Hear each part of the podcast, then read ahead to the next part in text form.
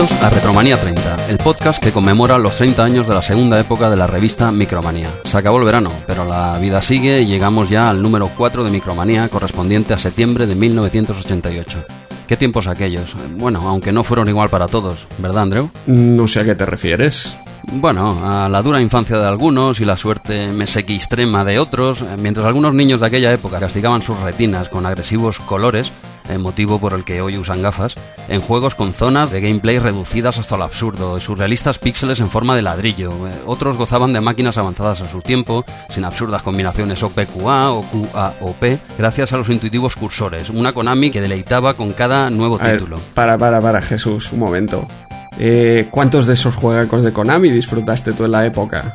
Eh, bueno, eh, yo siempre he preferido apoyar a la industria local. Ese encomiable deseo patrio hizo que prácticamente solo probase los meritorios ports de Spectrum. No será porque cada cartucho de MSX en la época costase la vida, ¿no? Y por cierto, ¿cuántos de esos meritorios cutre ports de Spectrum que tenías eran originales? Eh, venga, venga, venga, no hagamos esperar más a nuestros oyentes con banalidades y empecemos Retromanía 30, episodio 4. Pero antes de comenzar, recordamos que podéis mandaros todos vuestros correos, comentarios y anécdotas sobre los juegos de la próxima Micromanía en el Twitter arroba rm30podcast o en el correo electrónico rm30podcast arroba gmail.com. Madre del amor hermoso, 30 años escuchando la misma cantinela. Bueno, será mejor no discutir de ciertas cosas en antena. Nuestros oyentes no se merecen ese castigo. Venga, sigamos con el podcast y si quieres seguir escurriendo el bulto, podrías ir leyendo los comentarios de iVoox y luego leo yo los de Twitter. Pero claro, en esta ocasión tenemos pendiente de dos meses de antes, porque como ya comentaste tú en el podcast anterior, eh, hemos grabado dos más seguidos para darnos un poquito de un poquito libre en agosto, ¿vale? O sea que vamos a, leer los comentarios de iVoox del programa 2 y del programa 3. A ver, empezaríamos con, un anónimo ¿eh? que pone grande micromanía, eh, nunca mejor dicho, ¿no? Bueno, juego de palabras ahí, muy bien. Tenemos, tenemos aquí otro anónimo que no es tan anónimo, y esto si me escucha ya sabrá de quién hablo, que pone las micromanías son muy chulas si no tienes que mudarte. Esto, yo, yo, creo que tú también conoces este anónimo, Andrew. Lo captaste de seguida, ya. le, envié, le envié un WhatsApp, le envié un WhatsApp al anónimo y, ahí quedó. Acertó. Un saludo. creo que no quiere que, que, vuelvas a cambiar las micromanías de, de lugar. pues nada, seguiríamos adelante. por cierto, un saludo, Miguel. Seguimos adelante, ¿vale? Tenemos a... Eh, hostia, vaya nombre, este me lo quiero poner complicado, ¿eh? Heat Haunting, y que pone... Eh, genial, llevaba esperando este programa desde hace un mes y ahora esperar el próximo. Muy buen programa y un grandísimo trabajo. Gracias por todo, por, eh, por hacernos retrotraer hasta aquellos años. Bueno, pues, pues de nada, seguiremos intentándolo, ¿vale? Luego tenemos a Luis Miguel, este es más fácil, Luis Miguel, y pone gran podcast, eh, me acabo de escuchar los dos del tirón, madre mía. Recordando, pobrecito, el Game Over, Renegade, Army Movies, eh, me, compré el número uno de Micromanía con nueve años y la colección hasta el final. A ver si cuando toque eh, habláis de Barbarian, que ya lo hemos tocado un poquito, ¿no? Por encima.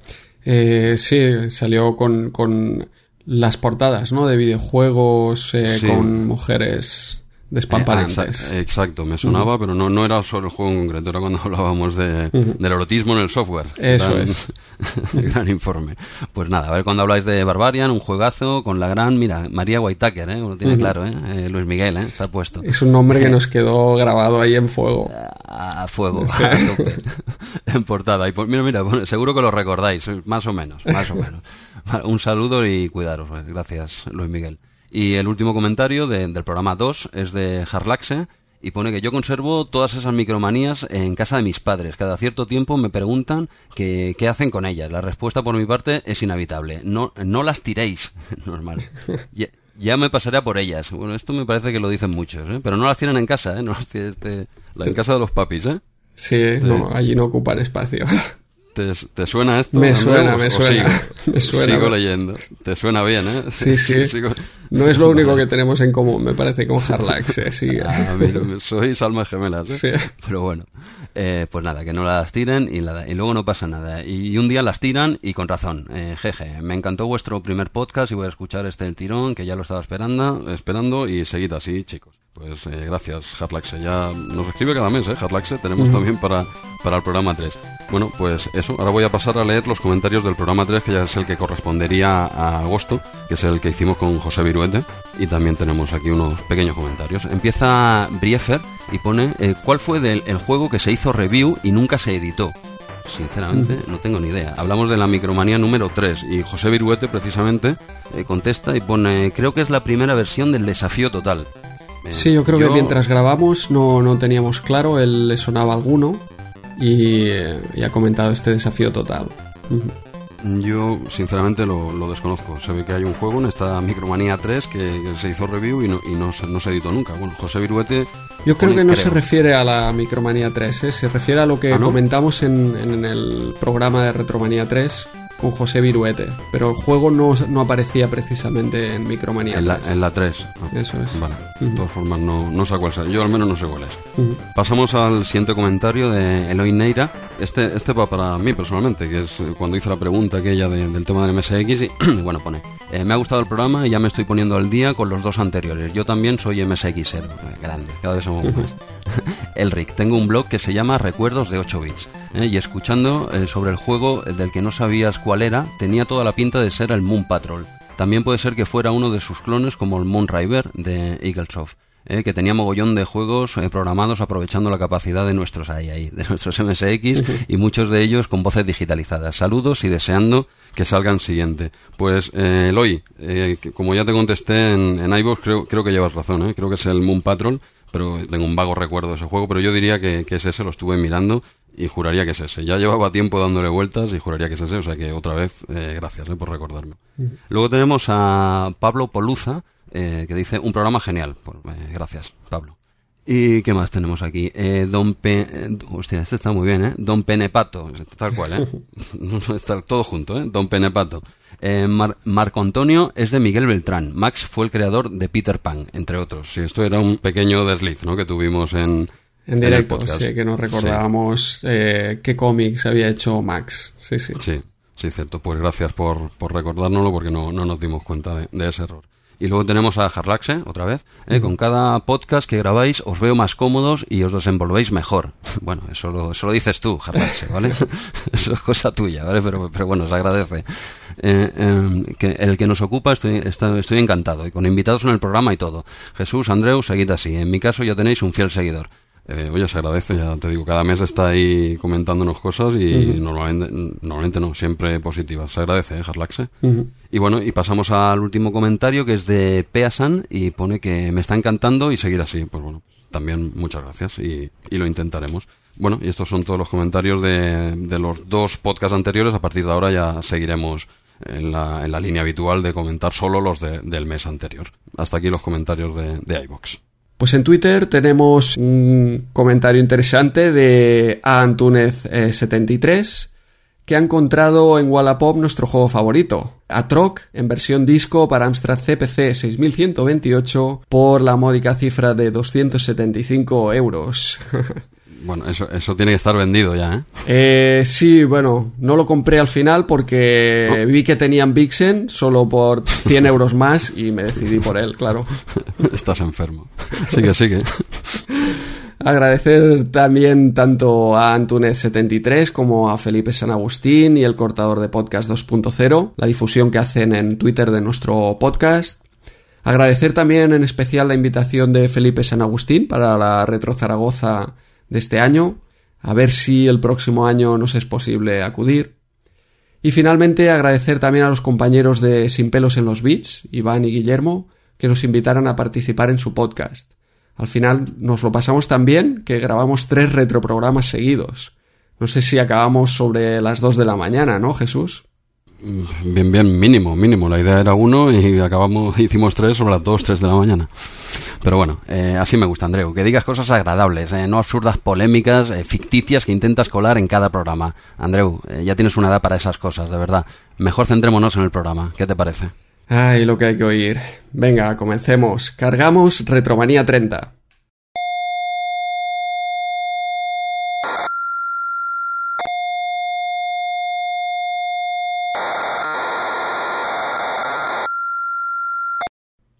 Pues este mes tenemos en portada precisamente el megajuego, que es eh, Emilio Utragueño Fútbol, el mejor fichaje para tu ordenador.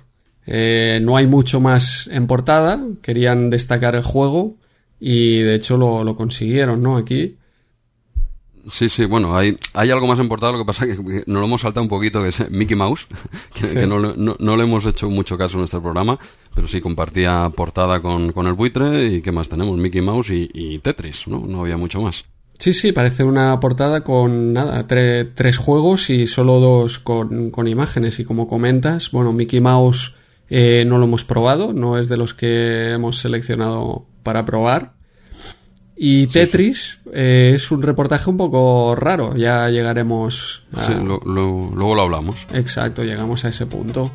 Pues eh, ahora pasaríamos al megajuego de, de este mes, que no es otro que, la portada, que Emilio Butragueño. Y este mes hay, hay cambios, pequeños cambios, ¿vale? Vamos, este mes nos va a acompañar un amigo, Tony, que ahora se presentará, y nos va a echar un cable para, para comentar el, el megajuego, ¿no? y también decimos desde aquí que si esto es una idea que nos gustaría ir repetir en más ocasiones, ¿no? Si más oyentes se quieren apuntar y, comentar con nosotros la sección concreta del megajuego, pues oye, estaremos eh, encantados de que, de que, participéis con nosotros. Podéis enviarnos un mail en, en rm30podcast.gmail.com o bueno, a través del Twitter, por ejemplo, arroba rm30podcast y bueno, ponéis en contacto con nosotros y bueno, todos hablarlo. De momento vamos a hacer una, una pequeña prueba hoy con, con Tony, que, es un amigo ya de, hace años y nos va a acompañar. Y nada, a ver qué, qué es lo que tiene que decir ah, de, este juego. Tony, cuando quieras te, puedes presentar. Muy buenas, muy buenas Andreu y Jesús y a todos los oyentes. Pues nada, mm, poco tengo que decir más que daros las gracias por invitarme al programa y haber probado el juego, el gran juego de, de, esta, de este mes de la revista, Emilio Butragueño. Vale, eh, ya os avanzo que a mí no me ha gustado mucho. Entrada directa. sinceridad de todo. Sí, quizá eh, también eh, interese comentar si tú habías jugado a juegos de 8 bits anteriormente o en qué generación empezaste a jugar a videojuegos. Yo, siendo teniendo unos 5 años empecé a jugar a videojuegos, pero realmente no, no tenía acceso a ellos habitualmente. Era en casa de familiares o de algún amigo, yo siempre intentaba colarme por donde podía y a la que tenía un hueco pues engañaba a alguien para que me dejara jugar al Spectrum o al Commodore de la época. Pero era más de marcianitos y juegos así de naves, eh, ir matando eh, marcianitos por, el espacio que cualquier otra cosa. Y al Emilio Butragueño, al buitre, no, no tuve el placer de jugar. Lo he tenido esta semana. Mm. o sea, que estabas habituado, digamos, a este tipo de juegos de la época, que claro, no, no hay que comparar con, con los juegos modernos, claro. Claro, no. Yo realmente empezar a jugar en serio, por decirlo de alguna manera, fue cuando me regalaron a edad de 10 años, yo soy del 83, pues la Mega Drive. Y a partir de ahí en adelante sí que tengo una carrera de un vicio de muchas horas en la espalda. sí, sí, pero ya... Adelante, 16 bits. 16 bits que, claro, ahí eh, el salto de calidad fue importante. Sí, mm. así es.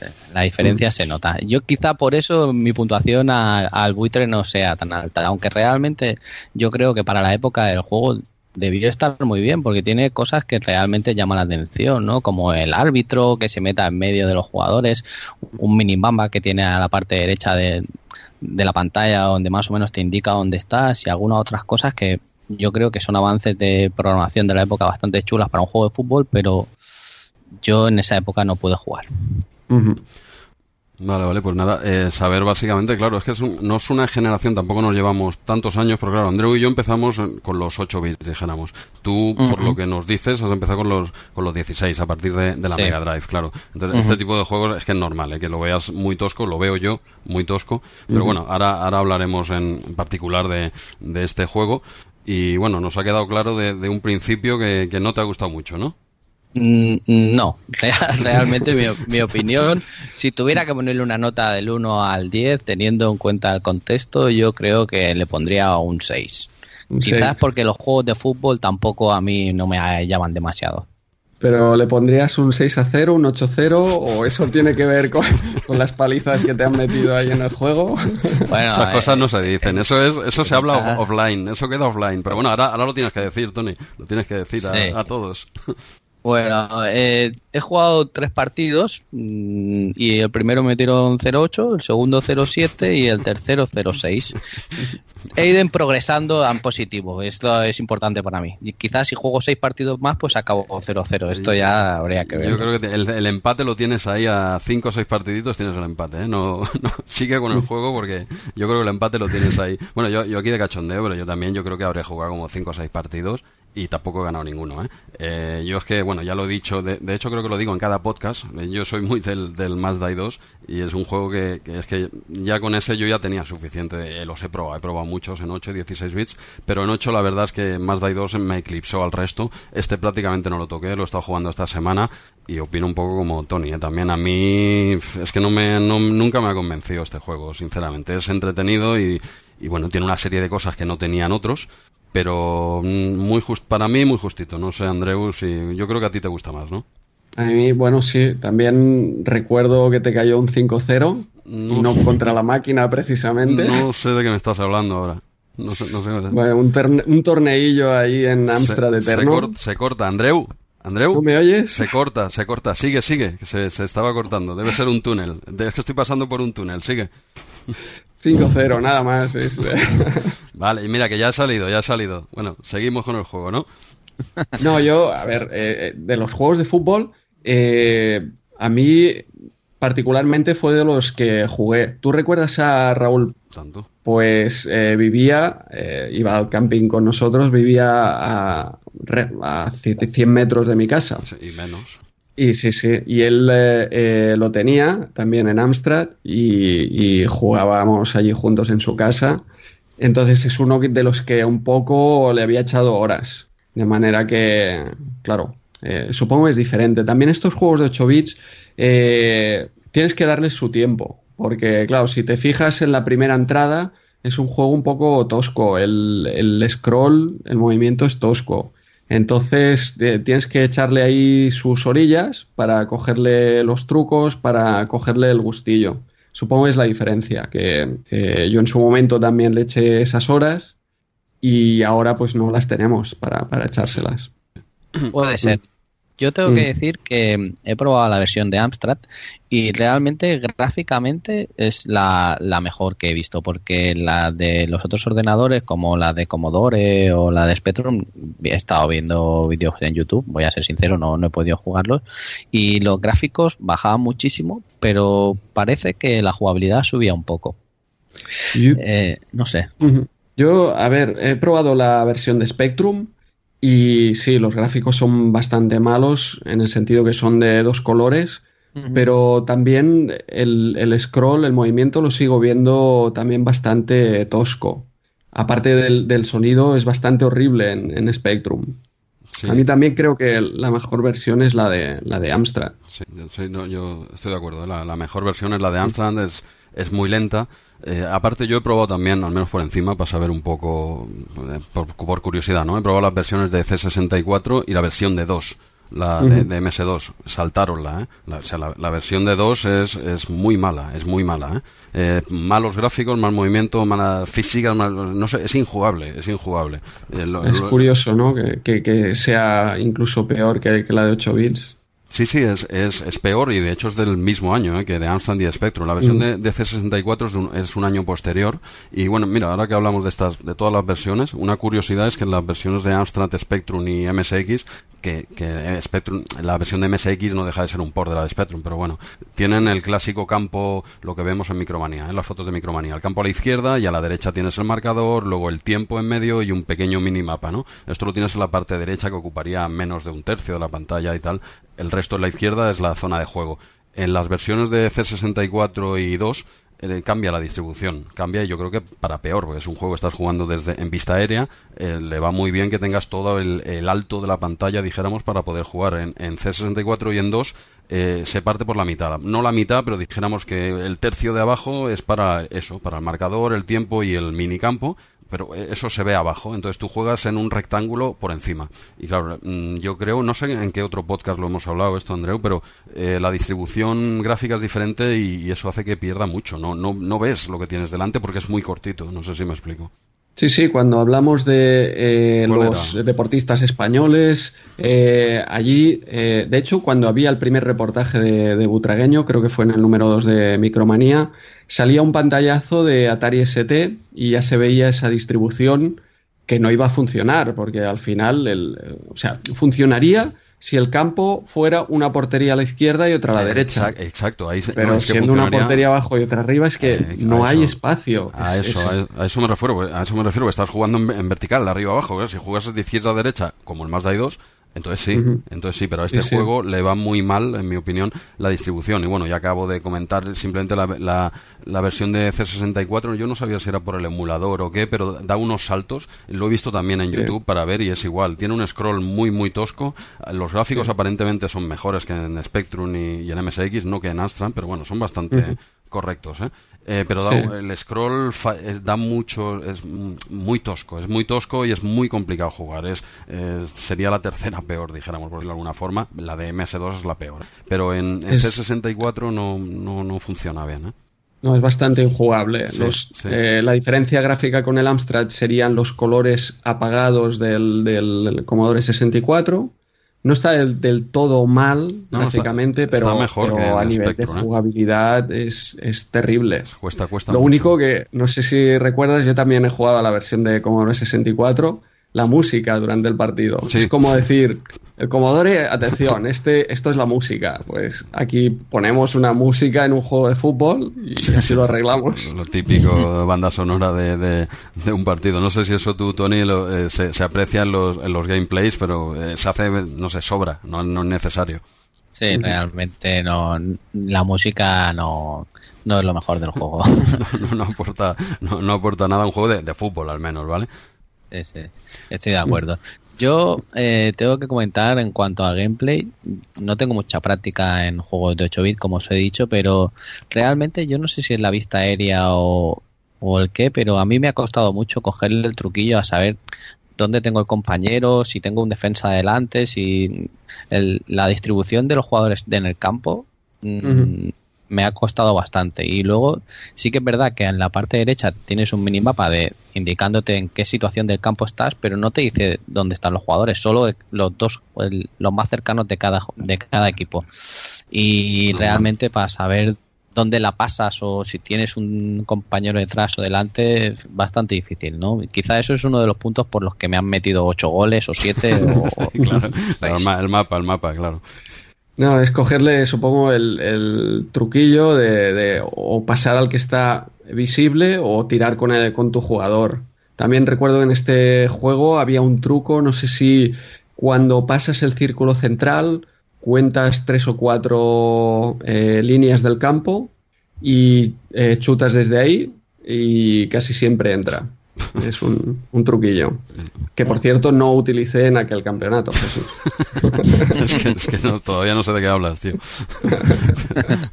pero bueno, pero bueno. Oye, mira, eh, eh, quiero hacer un, leer solo un pequeño comentario que hace Micromanía que, que presentan el juego y te para el que no sepa lo que es esto, ¿no? Tú lees, dices, Emilio Butragueño Fútbol, dices, ¿de qué irá esto, no? Porque claro, tú lo ves y, ves al buitre en portada, pero todavía sí no te queda claro, ¿vale?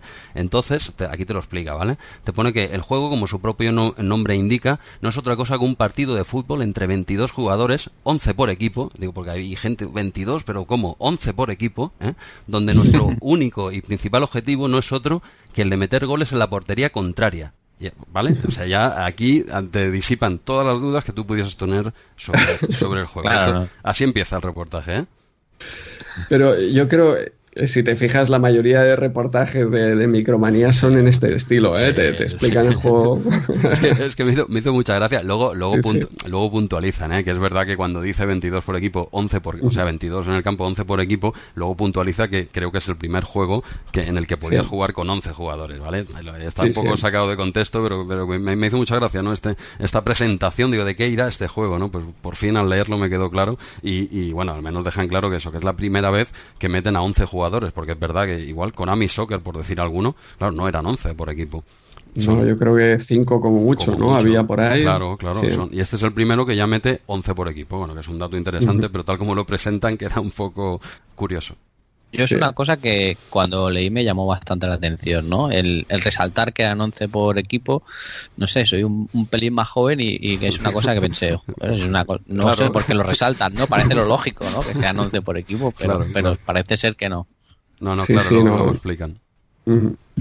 Y curioso aquí también hablan de que es una coproducción entre Toposoft y Ocean, pero eh, yo creo que simplemente Ocean lo que hizo es publicarlo en Inglaterra, como mucho, porque al final los créditos del juego, eh, los programadores y todos son eh, españoles. Y el fichaje de Butragueño es un fichaje para el mercado español, básicamente. Sí, yo, creo que es un poco, un poco pegotillo, ¿no? De, la revista, como, como diciendo que nuestro software que ya colabora con los, claro, en Inglaterra eran los número uno, ¿no? Dijéramos. Entonces, que como diciendo que ya nos codeamos con los mejores, ¿no? Yo creo que es un poco un, pegote de micromanía, sin más, ¿eh? Sí, sí, o, que hicieran referencia. Bueno, de hecho, la, ya lo hemos hablado también aquí en Retromania 30. El tema que el Emilio Butragueño 2 sí que era un juego inglés, no recuerdo si de Ocean, de hecho era el eh, Gary Lineker, sí, sí, cierto. que aquí lo trajeron como Emilio Butragueño 2. No sé si este lo llevaron a, Inglaterra como otro jugador o realmente lo presentaron como Emilio Butragueño, pero vamos, la participación de Ocean no, no venía por parte de, de técnica, digamos. No, es más marketing que otra cosa. Y luego, sí, también está la curiosidad esta que me comentabas tú eh, fuera de, micro, Tony, el tema de la camiseta que tuvieron la, bueno, no sé cómo decirlo, de ponerlo rojo, todo completamente rojo para no herir sensibilidades, ¿no? Dijéramos. Sí, no, pero que es un poco pensando en la selección española, quizá, ¿no? Sí, he pensado yo más que en el Madrid e intentar vender más con la furia o algo por el estilo, no sé. No, básicamente que no tenían derechos para utilizar la camiseta del Real Madrid y pusieron una roja que, bueno, sí, podía representar o intentaba representar a la selección española, pero creo que esto lo comentó eh, Fernando San Gregorio, que es el que hizo el, eh, la portada, el eh, dibujo de portada, cuando estuvo en la Amstrad Eterno que, era un tema de, derechos, ¿no? No era por herir sensibilidades ni por tener un, mercado más amplio, dijéramos, sino por derechos puro y duro.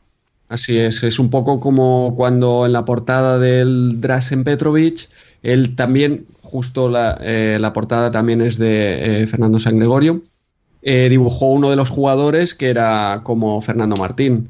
Y fueron a decirle, oye, no, no puedes meter aquí a Fernando Martín porque no tenemos sus derechos y, le puso una barba y ya está, solucionado. y, arreando. Sí. bueno, igual que, en Carlos Sainz, ¿no? que también lo comentamos aquí en el podcast, que cuando se le acabaron los derechos, eh, en la portada de Carlos Sainz le pusieron un casco encima. Esto está bien pensado, ¿no?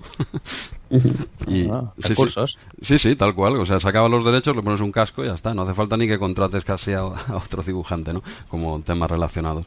Bueno, pues no sé si tenéis algo más que se, no, se os quede en el tintero sobre, sobre el juego. Pues, eh, no, eh, realmente eso que para mí ha sido un juego difícil.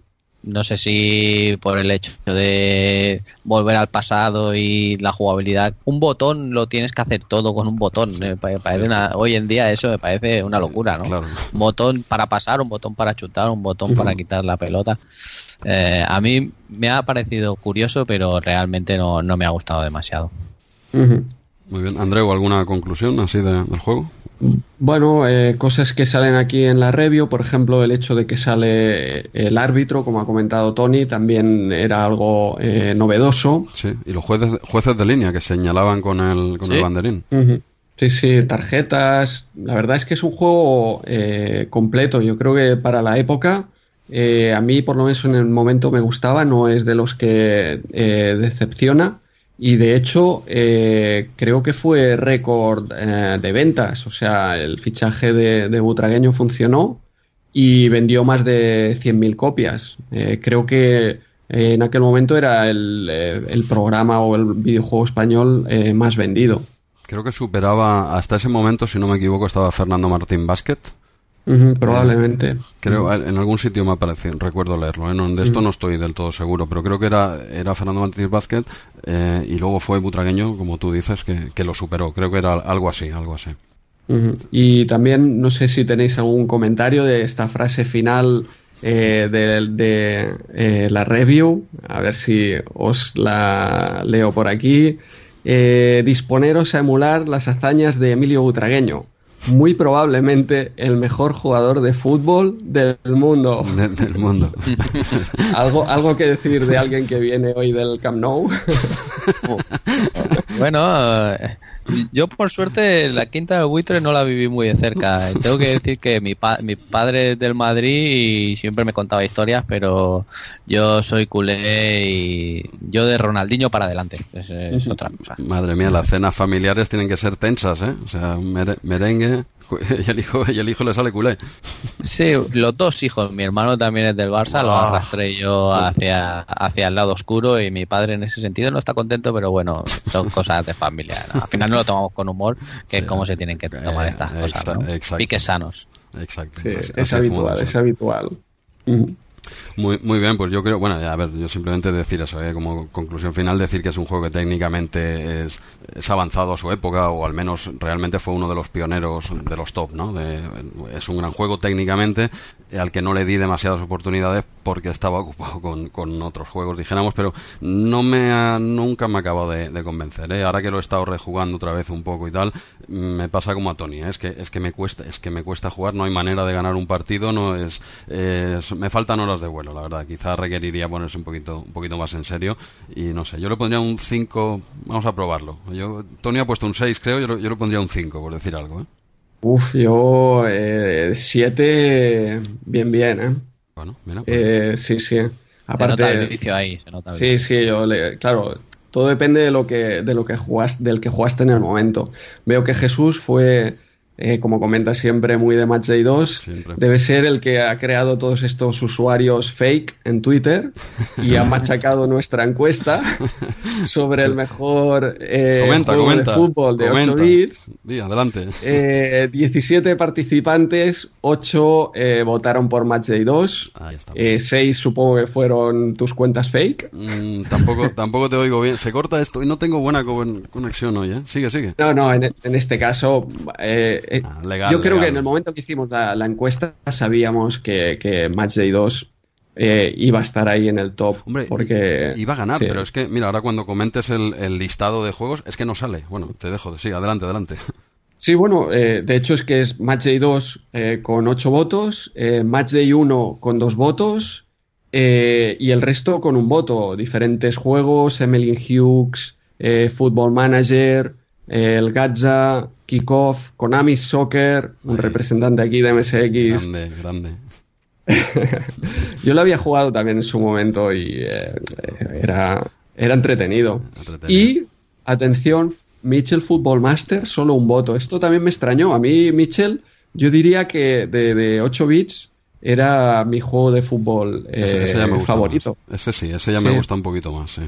Eh, yo creo que se movía quizá mejor, eh, o quizá el partido era más fluido eh, que Sí, en el sí, eso es seguro, ¿eh? Eso seguro. Es que eh, este es lo que decía Tony al principio, es que es que no es que lo haya visto lento, es que es lento. Es que sobre todo en Sí. Es que es muy lento, es que no te da una sensación de, de, de Sí. agilidad de estar jugando a fútbol, es que es muy lento. Sí, sí, yo creo que en ese sentido eh, Mitchell pues ganaba. Aparte también las opciones, creo recordar que se podía organizar campeonato. Bueno, el, el juego era como una Eurocopa y yo recuerdo de, de echar campeonatos de Eurocopa entre un montón de compañeros allí de, de GB. Eso es un También a favor le echamos horas. Sí. Mm. Sí, sí, porque esto no lo hemos comentado, pero eh, básicamente, si no lo he entendido yo mal, solo hay un partido único. No hay ligas, no hay copas, no hay nada. Entras y No, juegas es- y ya está. Sí, sí, el equipo rojo, el equipo blanco. En uno de ellos está Butragueño, que en Amstrad sí que se le distingue porque está, es rubio. Pero. Ya está. eh, Y cuando sí, marca, y cuando está. marca gol. Eh, gol de Butragueño, correcto. Esto no, esto no lo has visto tú, No lo Tony. pude ver. Esto no lo No lo visto. ver. Esto sale, esto sale en el juego. No lo, no lo pude ver. Esto sale. Es cierto que, que el juego está lleno de curiosidades que a mí me han llamado la atención, ¿no? Como el árbitro, eh, cuando sale el linier, cuando te sacan una tarjeta, cómo celebran los goles y todas estas cosas que a mí me, han sorprendido para bien de decir, hostia, cuántas pequeñas cositas le han puesto al juego para llamar la atención, ¿no? Pero lo que es la jugabilidad realmente a mí me ha parecido un poquito floja. También hay, cuando más adelante ya lo verás, también hay una portería rival más arriba. Ya lo, eso más adelante, ya lo verás. Hay portero y hay, hay más cosas. Hay, aparte de hasta medio campo para arriba, también lo programaron. ¿Vale? Pero esto ya, esto ya para otro podcast, ¿vale? Bueno, oye, si queréis un día echamos un partido online y a ver quién gana. Yo entreno, ahora estoy de vacaciones y ya os cogeré por banda. esto en antena queda muy bonito decirlo, pero luego hay que probarlo, ¿eh? Sí, sí. Bueno, yo por lo que sé, Jesús tampoco metió goles, o sea que no... Bueno, pues hasta aquí el megajuego de, de este mes. Bueno, eh, ahora, ahora en serio, eh, Tony, gracias por, por eh, colaborar con nosotros este mes y las puertas quedan abiertas a quien quiera hacer lo mismo que ha hecho Tony este mes con nosotros y colaborar en el megajuego. Eh, lo dicho, Tony, eh, un placer y bueno, si te quieres despedir, pues adelante. Sí, que quería daros las gracias a los dos por invitarme y, nada, invito a la gente a probar el, el buitre, a ver qué opinión tienen y a seguir escuchando vuestro podcast que realmente es algo que por lo menos a mí me gusta mucho. Muchas gracias. Muy bien, muchas gracias. Pues eh, ahora pasaríamos a la página 16, después de unas cuantas páginas de publicidad. En, este caso ya seguimos tú y yo a solas, Andreu, y ahora vuelve a ser un, un tuya mía, ¿vale? Venga. Y, seguimos, pues eso, con, con un juego IO. No sé si tú lo conocías, a mí sinceramente, yo lo he descubierto preparando el programa. IO. Tal, tal cual. ¿Te sonaba a ti de algo este juego? Eh, para nada, yo creo que es un juego que es solo Commodore, ¿no? O sea que sí, no es un, Commodore como no tenía nadie de, de mi entorno, pues la verdad es que los juegos que eran exclusivas eran un poco desconocidos. Aparte de, los más conocidos como pudiera ser el Last Ninja 1, eh, juegos como este, pues para mí pasaron totalmente desapercibidos. Sí, sí, no, para mí sinceramente lo, he descubierto haciendo el revisionado de, la revista y preparándolo un poquito y sí, lo, he probado en, solo está, como bien has dicho, solo está disponible en, en C64, en Commodore 64 y para quien no lo conozca, que igual es también son mucha gente, no lo sé. Para quien no lo conozca, es una especie de, R-Type, que no tiene nada que envidiarle. ¿eh? Técnicamente, y Micromanía lo, lo, pone muy bien. ¿eh? De hecho, le pone un 9 a este juego. le pone un, 9, eh, técnicamente habla muy bien de él, tiene un scroll y un movimiento, unas físicas bastante correcto. A mí me echa para atrás solo una cosa, bien sencilla, será porque soy un manco, que también, pero lo veo de una dificultad extrema. Extrema es que, que igual me han matado los 10 segundos, ¿eh?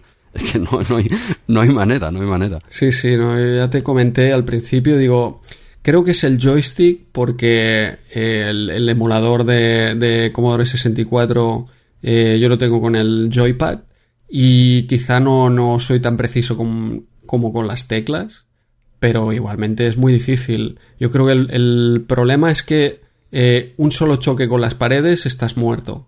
Y es tan sencillo chocar con las paredes porque la nave se, se mueve realmente rápido.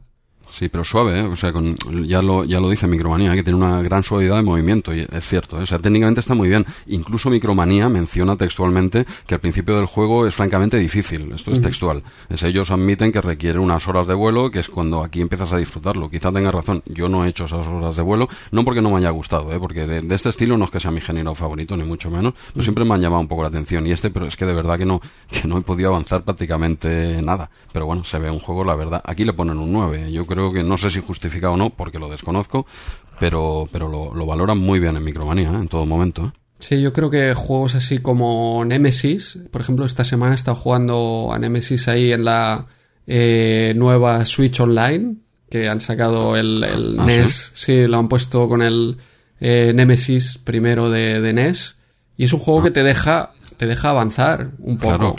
R-Type es un juego muy difícil también, pero bueno, eh, no sé, minuto o dos aguantas. Es que este juego era eh, empezar y, acabar realmente. O sea, es gente muy, muy hábil. También es cierto, yo, yo juego un rato, ¿eh? Y es cuestión de saber de dónde, dónde te aparecen los enemigos y de, prepararte. Entonces, claro, es de aquellos juegos que tienes que tener milimetrado y ir conociendo. Claro, eh, hablamos de jugar prácticamente de estudiarte los patrones en plan arcade, ¿no? Y, Sí, y sí. repetir y repetir. Bueno, ahora porque tienes el save state, de salvar el estado, ¿no? Dijéramos, pero esto en la época, un C64 a pelo, eh, Bueno, otra, era- otra, otra, otra historia, ¿eh? toda la tarde ahí metido. Yo, lo, que, lo que me parece una lástima y lo que no me gusta del juego es la cadencia de disparo, que solo puedes disparar un proyectil a la vez. Sí, lo hace Eso- más complicado todavía. Eso lo hace más complicado, pero a- además de hacerlo más complicado, eh, lo hace menos divertido. Yo creo que estos juegos, la gracia es el bullet hell. O sea, no solo que te disparen a ti sin parar, sino que tú también puedas disparar sin, sin parar. Es el único defecto que le he encontrado así, porque por otra parte los gráficos son geniales, el scroll súper suave. Sí, sí, sí. No, sí, técnicamente está muy bien y así lo dice la revista y es verdad, ¿eh? pero hay que echarle unas horitas y no ha sido mi caso en este, en este caso. ¿eh? No, no lo critico, pero me faltaría darle más, bastante más caña, en mi caso al menos. ¿eh? Sí, sí. Y comentar también música de Rob Hubbard, como siempre en Commodore 64 espectacular, pero en este caso eh, no hay música in-game, es solo en el menú, que también es una lástima. Estos juegos son así para jugar con la música. Sí, ganan bastante, le da más dinamismo, dijéramos, Sí, al juego. sí, sí. Sí, otra, una, una pequeña cadencia, pero, pero bueno, que lo importante sería la- las físicas y todo, eh, lo tiene. Quizás sí que carece de la música, pero dificultad demasiado alta para mi gusto. Igual, muy bien. Y pasamos a páginas ah, más adelante. Tenemos eh, Lucky Luke en página 18, que además nos servirá para presentar una nueva colaboración con Retromanía 30. Eh, tenemos un youtuber de cabecera ahora, eh, un jugón de estos valientes, no como nosotros. No, no, no, este, este, este le echa horas, este sí se las echa, ¿eh? Eh, Sí, sí. eh, presentamos a J. Gonza. podéis seguirle en su canal de YouTube, donde tiene infinidad de long plays de, de Amstrad y de todos los juegos. complicados, de todo. O sea, a mí me parece increíble ver ahí cómo, cómo se pasa a Chicago's 30, que ya hablaremos hoy de, de Sí. este juego. Eh, en fin, eh, es que me parece increíble. O una, una de las anécdotas, ¿no? Cuando estábamos seleccionando con él eh, qué juegos podría pasarse y le comentamos, o nos comentó él 1943. Dijo, Sí. ah, este es fácil. Este es fácil. Nos quedamos Que- ya nosotros como. Sí, me parece que le comentamos, hombre, el 43 igual para empezar poco a poco. No, no, si este es de los fáciles. O sea, me prefiero ese porque así empiezo suave, ¿sabes? Sí, sí, me parece No, no, eh, increíble. A ver, es cierto que 1943 de, de Amstrad no tiene la dificultad del de, del de arcade, pero vamos, que yo he visto ahí sus vídeos y me parece Ta- increíble. No es un paseo, tampoco es un paseo, ¿eh? No, no, paseo no lo es, eso seguro. Solo con ver que se ha pasado Bestial Warrior, eh, el que comentaba antes también, Chicago's 30, Sí, sí, eh, sí. Abu Simbel, en Amstrad, no en MSX. Tienes un mérito. dejémoslo, dejémoslo correr. Sigue, sigue, sigue. Pues nada, este juego yo eh, lo probé y tuve, me encontré directamente con la dificultad de, de que el juego estaba en francés, la ROM que tenía estaba en francés y no me enteraba mucho de, qué hacer. Pero si queréis ver el long play en canal eh, YouTube de J. Gonza, tenéis ahí eh, de qué va todo el juego. Yo lo único que le pongo a este juego, porque los gráficos están muy bien, y el gameplay que veo de, de su partida me parece muy interesante, pero eh, tiene esta primera fase que no sabía bien bien qué hacer, con una vista cenital, eh, ves solo el sombrero de Lucky Luke, y es como la fase menos atractiva, ¿no? Y aquí no, no sabía bien bien qué hacer porque estaba en francés. Era algo muy Sí. simple, ¿no? Como coger la, la munición. Bueno, bueno todo, todo es simple cuando te lo explican, claro. Ahí está, sí, a, sí. a- a- a mí me pasó igual, ¿eh? Yo, yo lo, no sé si me lo llegué a bajar incluso en francés, pero digo, ya, ya de por sí el juego lo veo complicado para que encima en francés, pero al final encontré una ROM que estaba en, en castellano, ¿vale? Y lo he jugado en, bueno, lo he jugado hasta lo poquito que he hecho en castellano y la, es verdad, es un, es un juego que es un, bueno, como varios minijuegos dentro, la verdad es que tiene originalidad porque son pequeños minijuegos dentro de que engloban un juego único, ¿no? Dijéramos con Lucky Luke de, de protagonista. Y es cierto que la primera pantalla te sale como un mapa a vista aérea, muñequito pequeño y, y pa'lante, ¿no? Dices, bueno, ¿y qué hago yo aquí, no? Y Es como, como menos atractiva para empezar. sí. Sí, sí, claro, le falta acción, le falta, claro, es de, de tienes que hablar con uno, tienes que coger una serie de objetos, es más un pequeño puzzle, ¿no? Eh, yo debo admitir, te lo dije en privado y, y lo admito en antena, que yo me pasé la fase 1 ni- sin tener ni idea cómo lo había hecho. Tener ni idea. de un lado para otro y, Claro, y no claro, sabías yo- por qué. Yo hablaba con un tío que había arriba, muy bien. Eh, luego me iba al tren, luego a una tienda que me cogía eh, munición, creo. La cogí porque, por, bueno, porque vas apretando el botón, ¿sabes? Y bueno, eh, en un barco que, que había un, un, eh, alguien, un delincuente, ¿no? Que se quería escapar. Bueno, probé todo tantas veces que al final, en, en una de ellas, eh, paso de pantalla, digo, ¿qué ha pasado? Digo, bueno, sigue, sigue. Pero admito, admito que no tengo ni idea cómo lo pasé. Eh, J. Gonza lo explica perfectamente, ¿vale? Los pasos a seguir y, y dices, vale, ahora, ahora sé lo que he hecho. Él me explicó a mí lo que yo había hecho, imagínate. Y, y bien, bien, bien, un juego, bueno, pequeños minijuegos, no sé si querías comentar alguno en particular. No, a partir de ahí me han parecido el resto bastante atractivos. No hay un juego como tipo disparar así eh, como el West Bank, pero Sí, te ves a ti mismo, se ve eh, el Lucky Luke y te van saliendo ahí personajes de fondo en un escenario como del oeste. Exacto. Y luego el otro es como una videoaventura. Eh, llevas a un personaje que es eh, Lucky Luke y es de ir también cogiendo objetos, pero ahora ya sí en vista lateral, eh, con la clásica videoaventura. Yo la verdad es que por el- viendo el long play me parecería un, un juego, un buen juego. Gráficos bastante buenos en CPC y bueno, eh, sí, yo sí. recomendaría a la gente echar un ojo a, a- al long play y a su canal. Sí, sí, ahí lo explica perfectamente todo y te explica las fases, la que has comentado tú. Luego viene una de, de vías del tren, que es un puzzle puro y duro, que básicamente es lo que ocupa más de la mitad del juego, por lo que comenta J. Gonza, y tienes que ir uniendo vías y bueno, son, pequeños minijuegos que, que acaban en, en otro en otra vista aérea también del poblado, ya finalizando el juego. Bueno, si nosotros esto no hemos llegado hasta aquí, por supuesto, y lo, lo hablamos por el vídeo que, que hemos visto que, que es recomendable no solo ese vídeo, sino el resto del canal, que lo tiene muy bien organizadito, y bueno, a partir de, de este mes, en principio, hará un gameplay de uno de los juegos que salgan en, en Micromanía.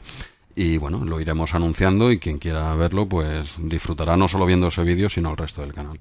Así es, nos sorprendió primero con su long play de Atroc, fue de los Sí. valientes que respondieron a la llamada de RM30. C- Cierto, cierto. No me acordaba que primero se hizo una pequeña toma de contacto con Atrog. Es siempre el que quiera participar en RM30 tiene que pasar la prueba de Atrog. De alguna, al- de alguna forma le pondremos algo de Atrog.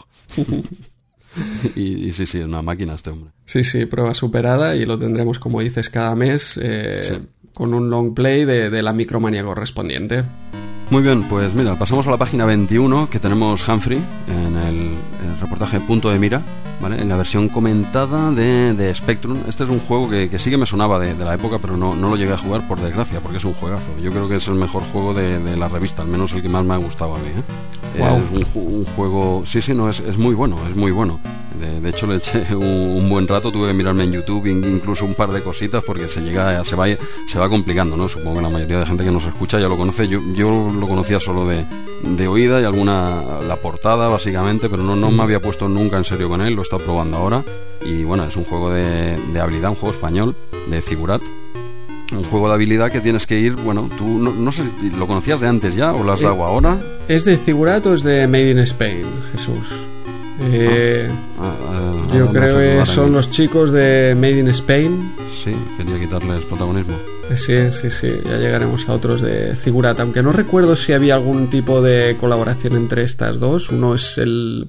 eh, puede, puede que uno publicara juegos para... para Made- que Figurat publicara creo que es- juegos para Made in Spain. Es que hay algo referente a Figurat y creo, creo que, que está, está desarrollado por Made in Spain y publicado por Figurat. Quizás sea esa es. la, la Sí, sí, confusión. es lo que te comentaba. Vale, sí, desarrollado, exacto, Made in Spain y publicado por, por Figurat. Bueno, y es un juego que tienes que ir pintando el suelo, básicamente, ¿vale? Tienes que ir pasando por todas las, las celdas, las tienes que ir pintando de, de un color.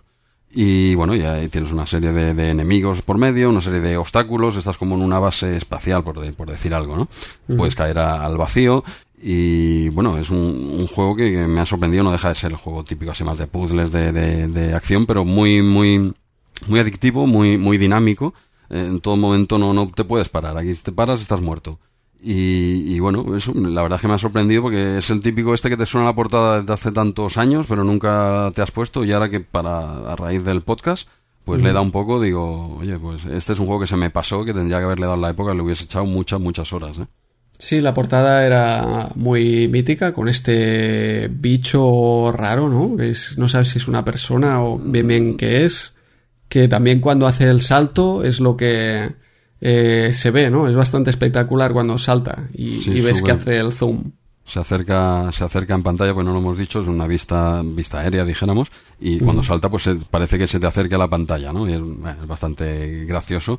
Técnicamente está bastante conseguido prácticamente en, todas las versiones. Que este juego, por cierto, está en Amstrad, MSX y Spectrum, ¿eh? Tampoco que yo tenga conocimiento no estaba en Commodore, por ejemplo. En las tres versiones está bastante bien, entiendo que la de MSX era un port de Spectrum. Y correcto, en Amstrad, bueno, lo que siempre es muy correcto, un poquito el gameplay, pues la zona un poco más reducida y tal, mejores colores, pero bueno, en este caso se, se, asemejan bastante dentro de la... Sí, yo le veo prácticamente un port de Spectrum porque es ahí en cuatro colores, no era lo que nos gustaba a los de, los de Amstrad, los usuarios de Amstrad, pero más que nada yo lo que le veo peor quizá es la dificultad. Eh. Eh, me parece muy difícil de entrada el concepto es genial, como tú dices, ir pintando ahí las baldosas a medida que vas pasando y tienes que acabar de completarlas todas, eh, las baldosas todas pintadas de nivel. Y la dificultad, pues a mí, la verdad, eh, quizá es lo, es lo de siempre, ¿eh? echarle más horas, pero me costó, no puede pasar la primera, la primera fase. No, no, Estaban ahí atrapados entre todos los, los, enemigos, sí, sí. No es complicado, ¿eh? O sea, pasar la primera a mí me costó horrores, ¿eh? Pero bueno, es un juego de esto que, te vas picando, ¿no? ¿Sabes? Te matan aquí, te, te, vas mm. picando, pero sí, sí que es verdad que tiene una dificultad quizá un poquito alta. Sí, sí, yo, yo tenía ganas, ¿eh? Digo, voy a ver si, si paso esta primera fase y tal. Pero bueno, mi queja es un poco con, con los que hacían el, el, gameplay, con los programadores, que debían introducir las dificultades poco a poco. Que te dejen al principio coger el concepto de de ir pintando, de, el salto, ir aprendiendo las mecánicas, ¿no? De, escapar de los eh, enemigos o bien eh, dando una vuelta o bien saltando, pero es que este te entra a saco con tres enemigos que te arrinconan. Sí, se empieza fuerte, empieza fuerte el juego. ¿eh? Sí, sí. Pero bueno, un concepto bueno, sí, sí. Un juego bastante adictivo y bueno, como curiosidad decir que, que en el año 83 hay un juego que, con el mismo nombre exacto, ¿eh? para, para esta vez sí, para Commodore 64 y también para, para MSX, no sé si lo, bueno, y para BBC Micro, lo tenía aquí apuntado, ¿vale? Eh, es un juego que es como el Cubert, o sea, a mí que, ah. me lo expliquen. Un juego que se llama igual, del año 83, pero es un Cubert. sí, bien mirado, el Humphrey es como un Cubert eh, plano, ¿no? Sí, podría ser. Al final el concepto es el mismo, ir pisando todas las baldosas. O sea, no sé, hemos descubierto aquí un, una inspiración, digamos. Bueno, este, este, este, es anterior, eh, claro, este es del 83. Humphrey es un juego del 88, pero ahí sí que la, la visión, eh, la panorámica es eh, de este, del Humphrey del 83, de C64 y MSX, e incluso para Big 20. ¿eh? Eh, es la, la, que ya conocemos todos del, del que incluso hemos comentado en este programa. además, el triangulito con semi 3D, simulando unas 3D, como un cono, ¿no? Vas a bajar el típico, ya la gente supongo que lo conoce. Y ese sí que es, más, es Cubert, pero aquí pone, bueno, es eh, con el mismo nombre. Y luego, pues sí, el Humphrey sería como pasarlo a dos dimensiones y vista aérea, ¿no? Más o menos. Era una curiosidad que tenía aquí apuntada y bueno, y la, la, quería, la quería comentar. Muy bien. Muy bien, pues pasaríamos a la página 22, a nuestra a lo que ya sería la sección habitual del programa, ¿no? Con nuestro gran Atrog, ¿vale? El momento eh. El momento Atrog del mes, pongan sus podcasts a, tope porque empieza empieza la fiesta, ¿vale? Eh, bueno, en Micromanía comentan la, la versión de, de, Amstrad, que es precisamente lo que J. Gonza hizo el, gameplay de, de, Amstrad, ¿vale? ya, ya hemos comentado sobradamente el juego y sus y sus cosas, dejémoslo ahí, ¿vale? Simplemente, bueno, hacer mención eh, en Twitter, eh, tenemos un, un seguidor en Twitter, Antonio AR, que como- pu- publicó un par de fotos de Atrog. Yo creo que se está obsesionando con este juego. Eh, Antonio, déjalo. Te, te, te harás, te harás daño, ¿vale? Te harás daño. Vale, eh, hay una muy, muy graciosa que es de, de- Yo diría que es Wallapop esto. Y hay una persona que vende juego de Atrog de CPC 464 por 20 euros. Ah, por 20 euros Por, también. por, por 20, por 20 euros. ¿Tú sabes algo, Andreu? Porque se, No. se- habían rumores, ¿eh? En la red habían rumores de quién podía ser. No sabes nada. A ver, yo no sé nada, más allá de que, lo- como hemos comentado en los comentarios ahí de Twitter, justamente Antúnez, Antúnez, 73, nos, eh, nos dijo que había en Wallapop un Atrog por 275 euros. No sé si hemos sido nosotros, es el mismo Atrog y hemos devaluado el precio o cómo ha ido el tema. Puede, puede ser, puede ser. El juego Atrog, CPC 464, o la vendo juego Atrog completo y en buen estado. Contactar por WhatsApp. Muy bien. Y Antonio R, Antonio AR, bueno, nos comenta, nos comenta esto, ¿no? Cuidado con lo decís porque podéis convertiros en influencer- influencers de esos, ¿vale? Y me hizo gracia ver aquí eh, la, la fotillo en el, en el Wallapop de, de la Atrog, ¿vale? Pero bueno, vamos a, vamos a comentar la, la última y es, es una foto que, eh, que ponía, mira, no quiero ensañarme más con el pobre Atrog, al que le estoy cogiendo hasta cariño, pero por lo que leo en Genesis, eh, Methodologic coincide bastante con RM30 Podcast en su valoración de este juego. Mejor no la leo. Hay una fotito que en lo que diz- dan su opinión sobre el juego, pero eh, eh, tampoco lo dejaban en muy, en muy buen lugar, como, como no puede ser de otra forma. A pesar de que J. Gonza defiende, defiende mucho este juego, quitando el audio, él lo Sí, defiende. eh. No, no es tan malo pues, según parece. Claro, esto lo sabrá él mejor que nadie porque él, él sí lo ha hecho entero. Exacto, Yo- lo. Sí, sí, bueno, sí, supongo, supongo que sí. Yo no, no lo he jugado tanto, pero bueno, sí, eran simple un par de comentarios eh, graciosos que han salido en Twitter y que quería, que quería recalcar aquí. ¿eh? Muy bien. Pues yo lo que me hace gracia también de, de esta review es la puntuación, ¿eh? Siete puntos. Sí, Eh, siete. Y al lado tenemos Jetbike Simulator, 8. sí, y vale, eh, a mí, no sé, particularmente el Jetbike Simulator este me ha parecido excepcional. Yo, Le, le pega 20 vueltas a la troja. ah, vamos, eh, no sé, yo me lo he pasado muy bien con él. Este Jetbike Simulator, que es como un precursor de Micro Machines, pero sin scroll. Sería un super sprint con motos de agua. Tenemos un circuito, se ve el circuito entero en la pantalla, vista cenital y carrera de cuatro motos de agua que sí están un poco representadas con lo que vendría a ser una especie de flechita. Sí, sí, eso. Los, vale. los gráficos no están muy conseguidos, pero el juego es para mí súper divertido, muy jugable. La jugabilidad está muy ajustada, la dificultad me parece súper bien ajustada, porque no es aquello que sea fácil, es, es realmente un reto eh, ir avanzando, pero, pero vas aprendiendo. O sea, el primero no te sale, pero enseguida le coges el truco, te puedes pasar algún en el circuito y, y los que no te pasas estás como ahí a punto, ¿sabes? Yo creo que está súper medido decir, he hecho otra partida porque he estado a punto. Sí, sí, no, es, es adictivo, es verdad, es verdad que los gráficos son un poco justitos, pero bueno, sí es lo que hemos comentado alguna vez, ¿no? Si el juego es, es, es adictivo y si te dan ganas de volver a jugarlo, te da un poco igual, entre comillas, ¿eh? Los, los gráficos, que aquí sí que patinan un poco, pero es que el juego está muy bien. La verdad es que es muy divertido, tienes eh, t- tres circuitos, son costas, lagos, muelles, son unas 24 pistas en total, según Exacto, son tres grupos de, de circuitos, exacto. Unas 24 según Micromanía, yo no las, he jugado, no las he jugado a todas. Y bueno, te permite poner el nombre. Luego tiene un detalle también técnico que para la época te quedaba con el culo torcido, ¿eh?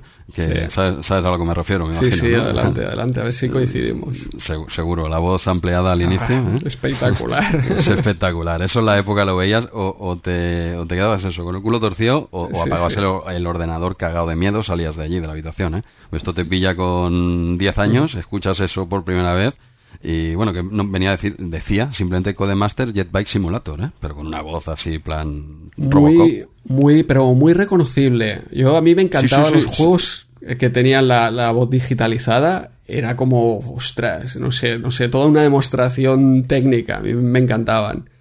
Y había algunos que no estaba tan bien, porque por ejemplo yo recuerdo el Emilio Sánchez Vicario, que había una voz que decía out a la pelota.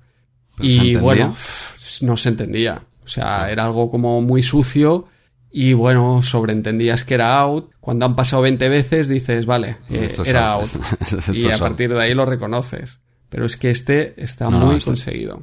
Este se, se entiende perfectamente, incluso a día de hoy lo pones, está más que superado, por supuesto, ¿no? Pero claro, te estás poniendo un, no sé, un emulador de C64, ¿no? Por decir algo, y que te lo diga con esa claridad, yo en C64 pocos juegos, ¿eh? he visto que, que lo entienda, y yo aparte que tampoco el inglés no lo toco mucho, eh, lo que lo entienda perfectamente, eh, bueno, es una vacilada ahí que se marcaron, y oye, bueno, eh, vale la pena resaltarlo, ¿eh? aunque no tenga nada que ver con la jugabilidad, no lo hace mejor juego por eso, ¿no? Pero es algo que, que vale la pena resaltar, y bueno, hablamos de un juego bastante adictivo. Tienes que seguir el circuitillo, pues, por, siguiendo los números de los conos, cada vez es más complicado.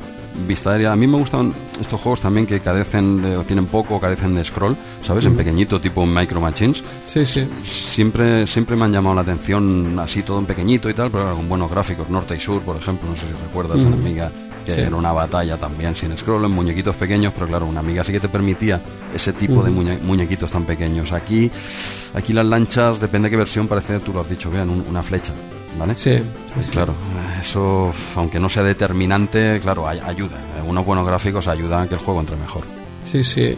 Pero bueno, yo en Amstrad, a pesar de que sea en modo uno con cuatro colores, me han parecido aceptables los gráficos. Eh, justo para identificar eh, el qué.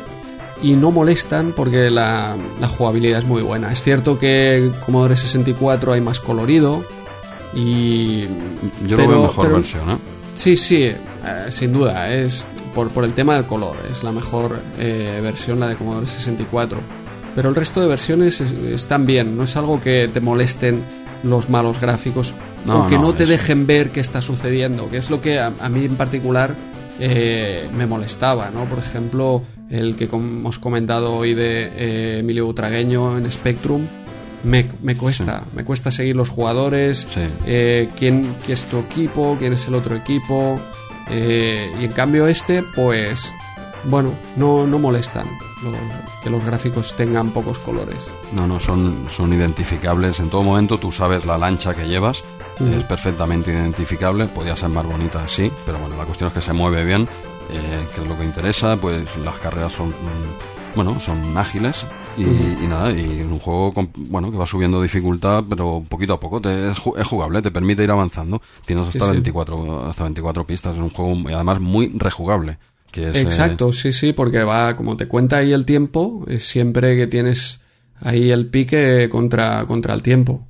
Sí, sí, es un, bueno, a lo Mario Kart, ¿no? Dijéramos, que te lo, puedes, te lo puedes jugar y ir, ir, ir superándote un poquito, bueno, un típico de, de la, en la línea de, de Codemaster, ¿no? De, Exacto, sí, sí. Tal como hablamos en la entrevista que de hace uno o dos podcasts, ¿no? Que era un Así poco su, su filosofía, ¿no? De sacar... Sí, sí, yo creo que es, eh, es genial que te vendieran un juego así por el precio que, que lo vendían. La lástima es que no lo encontrara ent- entonces, porque le hubiera echado un vicio importante. Sí, sí, no, es un juego que a día de hoy me, me ha llamado la atención, sobre todo por no todos. En 8 bits, en 16 sí, pero en 8 bits es más difícil ver estos juegos con tan gráficos tan pequeñitos y tal, y que, no, te, que no te líes, quiero decir. Y este sí, a mí también me ha gustado mucho, bueno, y parece ser que a Micromanía también pues, le ponía un, sí, eso, un 8, un poquito, para ellos Le ha un, po- gustado un poco poquito, más. poquito más que a Tro, un poquito. Sí. Bueno, menos mal que ponen, si lo ponen al revés ya, Hubiera sido, vámonos, ¿eh? sí, sí, sí. Pero bueno, que haya una diferencia de un solo punto es un crimen, es un crimen. Eh, grotesco, es, es grotesco. Bueno, comentar también que es de los eh, hermanos Oliver, de los Oliver Twins, Los Oliver Twin. creadores de grandes juegos como Dizzy o Cazafantasmas 2, que a la gente no le pareció un gran juego, pero a mí sí. Y nada, Ah, era- semana- eras tú, eras tú el Era yo pareció el que eras tú, bueno, ya está, ya me ha quedado, me he resuelto dos, dos dudas, los del Moon Patrol y lo de Cazafantasmas, eras tú. Sigue, sigue, perdona. Cazafantasmas 2, ¿eh? el 1 sí que no. Ah, aparte, estaba Sí. ahora, vale, vale. Pero eh, el mes que viene aparece una, un reportaje de los hermanos Oliver en eh, Micromanía. Ya comentaremos en más detalle. Pero me he encontrado un dato curioso ahí por Wikipedia que dice que en un momento de los años 80 el 7% de las ventas de videojuegos eran de sus videojuegos. A nivel, a nivel mundial. o A nivel de nivel- Inglaterra. Ajá, ah, digo, madre mía. A nivel de Inglaterra, que sigue A siendo nivel una. de Inglaterra, sigue siendo una. uno de cada 11 juegos que se vendían en Inglaterra era suyo. Eso es una barbaridad eso. Sí, sí, ya veremos en profundidad el, el reportaje, a ver eh, qué tal. Esto es la, en la siguiente micromanía, ¿verdad? Así es, sí, sí. Muy bien, pues si tenemos fini- finiquitado el Jetbike eh, Simulator, pasaríamos a la página 23 con Bionic Commando. Vamos a ir a la 23 con Bionic Commando. Este juego yo lo recuerdo más, eh, sinceramente, por la, por la versión. Ya sé que voy a pegar un salto en el tiempo del que no, no estamos muy acostumbrados por aquí, pero este juego yo lo disfruté y mucho y por eso quería comentarlo básicamente en esta micromanía, en la versión de Xbox 360. ¿Vale? Esto es una máquina que salió mucho más adelante, Andreu. Tienes, Sí. tienes, que, si- tienes que situarte ahora, ¿vale? Eh, Te- me te- sitúo, me sitúo. te he roto. Es- ahora te- ¿Es el eh, Bionic Commando Rearm? ¿Se puede llamar o algo así? No, ese. ¿No, eh, tiene, ¿No tiene un subtítulo? Me parecía que tenía un subtítulo. No, es, es otro. El, eh, primero se hizo el, el Bionic Commando, eso, cogieron el nombre y básicamente lo que el personaje puede disparar a lo Spider-Man por un brazo y tal, cogieron la idea, evidentemente un- hicieron un juego en 3D fantástico, eh, de acción y tal, ¿vale? Este es el, el Bionic Commando, a raíz de- del éxito que tuvo, sí que sacaron los que tú estás comentando, los Real. Vale, vale. Sacaron dos Rearmed. ¿Vale? Eh. Estos sí, estos los sacaron en la. En, eh, ¿Cómo tenían ellos? La, el apartado de X-Bla, dijéramos que eran pequeños juegos arcade. Ya no Sí. era un juego de, de triple A, dijéramos, ¿vale? Ujú. Eran juegos que también muy buenos. Este sí que ya, este sí que ya coge el original Bionic Commando en versión moderna, versión lateral, plataformas, más típico. El que yo te, el que yo estaba hablando es, es un triple A en tres dimensiones, es otra historia, no tiene nada que ver. Y, y los que los que tú dices sí son los Rearmed, que son grandes juegos, son grandes juegos, son el Bionic Commando en plan moderno. Y el otro, Sí. a quien tenga por ahí en el cajón o quien use todavía una, una 360, porque quizás no tuvo la relevancia que, que yo le habría dado. ¿eh? Es un juego, yo creo que, mm, si no es mi juego favorito de 360, por ahí está. ¿eh? Me lo habré Wow. pasado un par, un par de veces. No, no, es, es, es muy ágil, es, es- una pasada de juego. El tío va como Spider-Man de un, lado para otro disparando. No sé, me, me gustó mucho. Igual mira, me pilló en una época que me, me hizo gracia. Y, Bien, y bien, ya es el mismo concepto, pero en 3D, digamos. Mm, Sí, a ver, sí, coge el mismo concepto, pero claro, aquí el, el juego que analiza Micromanía es el, en la versión comentada, además es la de Spectrum, bueno, y es el plataformas, vendría a ser en lo que se basa Rearmed, que es el, el típico plataformas en el que el, el muñequito pues va disparando, pues con primero tiene el disparo por un lado y luego aparte tiene como la liana esta que se le sale de- del brazo, ¿vale? Sí, es el brazo con el que se va colgando sobre las ramas para ir subiendo. Que un poco la particularidad del juego es que eh, se juega más en vertical, no es un juego que avanzas en lateral, exacto. sino que la clave es su- ir subiendo por los árboles, ir rescatando a gente que está ahí atrapada. Sí, eh, prisioneros. prisioneros, sí, sí. al- Algo así a lo... ¿Qué juego es este que va rescatando ahora? Perdón, no me viene un arcade. El Metal Muy- Slug. El Metal Slug, exacto. Sí, vale. De, de- de este palo, ¿vale? Sí, es de ir más hacia arriba, eh, disparando mm, bastante, bastante rápido el juego. Sí. Pero bueno, no deja de ser yo, si te comenté de comentar de hablar de este juego, básicamente me quería referir a hacer como un consejo sobre, porque no lo he escuchado mucho, el Bionic Commando de 360 es uno más del montón, para, para mí no lo, para mí no lo fue. Y, y bueno, la versión de, de, de Spectrum es la que comentan aquí. Yo he jugado la de CPC y la de Commodore 64 también. Ujú. Eh, aquí en este caso CPC es que, es que se ve especialmente pequeño esta vez, ¿eh? la zona del gameplay. Perdona que te apriete con eso otra vez, pero aquí se ve especialmente pequeño. La- además de ser pequeño, la, mm, cogen un tercio de la pantalla y lo hacen marcador. Eh, Pero complicado. yo lo veo prácticamente igual que la de Spectrum, ¿no? No, o sea, es que es un por directo con el color clash igualmente. La- el- los colores están muy mal escogidos. Aquí no es el típico juego de, de Astra, sería, ¿no? No, O sea, se- el personaje no, no se distingue del fondo. Yo creo que, vamos, es un por directo. un, un por directo de, de ¿no? sí, eh, se mueve, se mueve peor, ciertamente. Eh, el de Spectrum es lo mismo, pero más rápido. Ya, yo es que no, no lo no me fijé en el tema de- de- del espacio de pantalla, me pareció prácticamente Bueno, tú, igual. estás, aco- tú estás acostumbrado.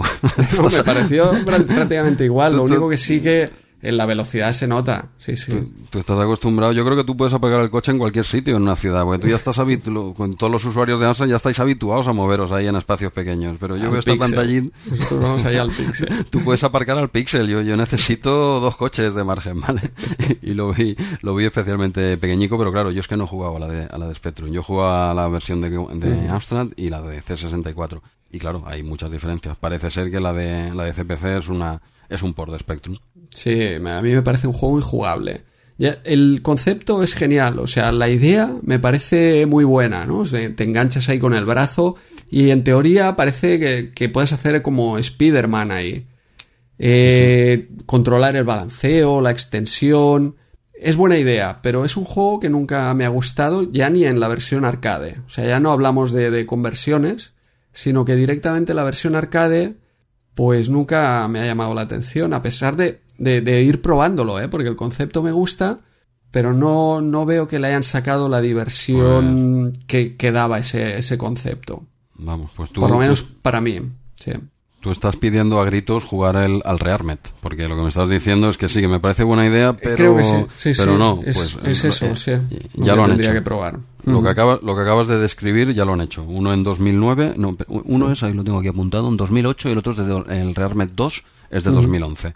Eh, eso eh, a ti te va a encantar porque acabas de describir un juego que no conocías. es, es exactamente el Bionic Commando, lo que evidentemente por la, eh, las máquinas de la época no se podía hacer, ¿no? Pero eso es exactamente lo que es el Rearmet 1 y 2 en estos minijuegos que hacía Microsoft para, para la 360 y el otro es ya un, bueno, un triple A eh, a saco, ¿no? Que, que poco tiene que ver, pero bueno, una, una recomendación que yo hago aquí porque a mí me marcó ese juego. Bueno, tendré que probarlos. Yo la versión de esta de Commodore que he probado sí que me parece una buena conversión. Los gráficos están bien, la música es espectacular. Pero, claro, si no me gusta la versión de arcade, pues eh, la versión de Commodore me encuentro con lo mismo, ¿eh? De, que no me atrae la diversión o no me genera diversión. Pero sí que la veo una, una conversión decente. ¿Tú has probado Amiga o NES? ¿Versiones de Amiga o NES? No, no, eh, en, en esta versión no lo he probado. ¿Tú lo has probado? No, no, tampoco. Era por. No sé, se me ocurre que la versión de Amiga quizá esté un poco mejor. Y la versión de NES, no sé. Mira, me, me viene ahora a la mente que no sé si hicieron un juego diferente, ¿sabes? Esas cosas que hacían en NES, como pillar el Metal Gear y hacer su versión, o pillar un juego de, de máquina y hacer su versión. Pues no Sí, sé sí. si, si en este caso fue así, pero en todo caso, eh, claro, si la parte técnica, el scroll y la respuesta del personaje está bien, como normalmente sucede en NES, puede que sea la, la versión a, a probar. Pues, pues no, no, no he probado esas dos versiones. Quizá, pues mira, nos apuntamos en la lista de, de los deberes. Sí, muy bien. Y continuamos. eh, siguiente. No, siguiente página, no, ya nos vamos a la 30. Exacto. También después de eh, un montón de publicidad, punto de mira Atari, que nos saltamos, punto de mira PC y llegamos a punto de mira Amiga. Por supuesto. Eh, Aquí, esto es lo que quiere el pueblo. aquí- Tre- 30 aquí- años después la gente sigue pidiendo amiga, Andreu, métetelo en la cabeza. Y además, mira, este lo, lo vas a presentar tú, este juego, ¿vale? Tu momento, te- es tu momento. No, no, no, yo te lo, te lo cedo. te lo Boogie. Boy. Si, si- Bueno. si quieres, si quieres lo afronto yo, ningún No, problema. no, no, yo Es te que- explico mi historia con Boogie Boy y luego me explicas tú con Amiga porque precisamente he probado el resto de versiones pero no la, nada de Amiga. Ah, perfecto, pues Mm. adelante. Pues eso, mi historia con Boogie Boy es que lo probé. eh, recuerdo también último día de informática en EGB que nos dejaban jugar a juegos. Ese día lo probé en CPC. Y bueno, me pareció un juego interesante, divertido para jugar. Y luego otra vez lo probé en, eh, en arcade, en un viaje a Madrid con, con unos primos por allí. Y claro, arcade con el, con el volante, bueno, ese, es- ese es- era espectacular. Sí, no, Eh, claro. para, para un chaval poder jugar a uno de estos juegos ahí con volante. Y este juego también que es espectacular el tema de los saltos.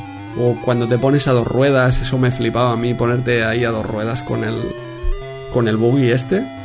Sí, sí, cuando cogías la, la curva, que podías, Sí. se, se te pone a dos ruedas. Sí, coges una piedra o... Yo recuerdo en arcade, que ahora no lo he vuelto a probar, eh, que te podías subir por alguna pared también de medio lado y se ponía ahí a dos ruedas. Pero esto te hablo de memoria que yo tendría 10 años. ¿Tú, lo jugaste en arcade este? Sí, sí, es lo que te comento. Eh, eh, eh, pero en no sé arcade, si de estábamos triple- sí, en, en un bar por ahí y, y- y lo probé. Pero la de triple pantalla, porque hay un par de arcades. Hay una que tiene triple pantalla y luego está la, la no, normal. no, pues la, la normal era. eh, lo que recuerdo de memoria, ¿eh? pero sí que era volante, pero una, una sola pantalla. Sí, no sabía sí. que había arcade triple pantalla de Sí. Movie Boy. No lo, no lo he visto, no lo he visto en mi vida, ¿eh? Consultando en internet sí que he visto las fotos, pero no, no sabía, yo tampoco sabía que existía. Pero también hay, hay un arcade de, así como otro juego que comentaremos más adelante, que, que lo mismo. O sea, también en triple, en triple pantalla, eh, panorámica. Y, Pero bueno, difícil de ver. Bueno, yo de hecho no, no lo vi nunca. Este y el normal tampoco recuerdo haberlo visto, el Boogie Boy de, de arcade. Yo básicamente el que he probado para, para el podcast es, es la versión de, de Amiga. Además, tú también tienes una historia que lo probaste. ¿no? Yo también lo he probado en un viaje, ha sido hace poco. Lo probé en un barco jugándolo en una GPD XD emulando la Amiga. O sea, esto ya, esto Wow. ya es la, la bomba, ya rizar el rizo, ¿vale? Por, por cierto, una consolita que recomiendo a todo el mundo. ¿eh? Es, es de lo mejor que hay para, para emular, ¿eh? como una DS, tú, tú lo has visto. Sí, sí, sí. Es, es llevar ahí todos tus emuladores en el bolsillo. Es una Eh, pasada, es una pasada, queda bien protegida, la batería no se te acaba, esto es una pasada. Bueno, hice un pequeño viajecito y me la llevé conmigo como a todos lados que voy. y, y lo probé, tengo ahí instalado el, el- el emulador de Amiga, por supuesto. Tengo el de Amiga, el de MSX y algo más hay por ahí. Algo más, habría que buscar, ¿vale? algo más. Y probé el, el Boogie Boy. Y bueno, es un juego, a ver, eh, simpático, eh, dejémoslo ahí, bueno, tiene mucha historia. Y tienes que ir, tienes que ir recogiendo unas banderitas en, en el orden de los colores que te da el juego, si no, si no, no acabarás la fase, la- o te separa el tiempo, así. Tienes que seguir un orden. Van saliendo banderitas de diferentes colores y tú has de coger en, en el orden. Hay veces que te las has de saltar a propósito, otras veces las has de coger, vas pasando por cartelitos de tiempo, vais sumando el tiempo, bueno, eh, cosas que ya se habían visto en otros juegos, pero el control, al menos en Amiga, eh, bueno, no, no, no dice nada. Es un juego simpático por el tipo de gráficos que tiene, el coche así grandote, un buggy, ruedas grandes, pero es, es poco jugable, es poco jugable. Eh, cuesta, cuesta jugar y te hablo en 16 bits. Imagina, tú dices que lo has jugado en qué? En, en- Yo he jugado en Amstrad, eh, Commodore y Spectrum. Uf, pues tiene que ser más complicado. Si en Amiga Pero, que enti- entiendo sí, que es superior, sí. cuesta, el, al menos eh, a mí me costó cogerle el control de... Se me va, se me va todo el rato, continuamente. Yo, como te digo, la historia mía con este juego es que lo recordaba de entonces, de estas dos ocasiones que lo probé, y como no lo volví a ver, pues lo tenía como muy mitificado. Y luego lo probé en Mame y me decepcionó. Lo probé en Mame, pues quizá hace un año así, y dije, hostia, este juego me, me molaba mucho y ahora no lo veo, no lo veo, ¿eh? Y era la versión arcade pero ahora he vuelto a probar y la versión de Amstrad, bueno, hay, hay que pensar que es un Amstrad y, y me parece una conversión aceptable. ¿eh? Es un juego de élite que raramente defrauda con sus juegos y me ha parecido jugable y divertido. Eh, no, no mucho más, ¿eh? no genial, No, no. pero sí es. jugable y divertido. No porque la, la versión de Spectrum es, es horrible. Es un, es un buggy gigante eh, que ocupa un montón de pantalla, que no te deja prácticamente ver el, el mapa. Eh, la carretera eh, muy mal dibujada, porque solo se ven como puntos en los laterales, no, no se ve una línea continua. Y ya te digo, de jugabilidad horrible, así como la de Amstrad se deja jugar. Y si piensas que es un Amstrad, bueno, lo aceptas.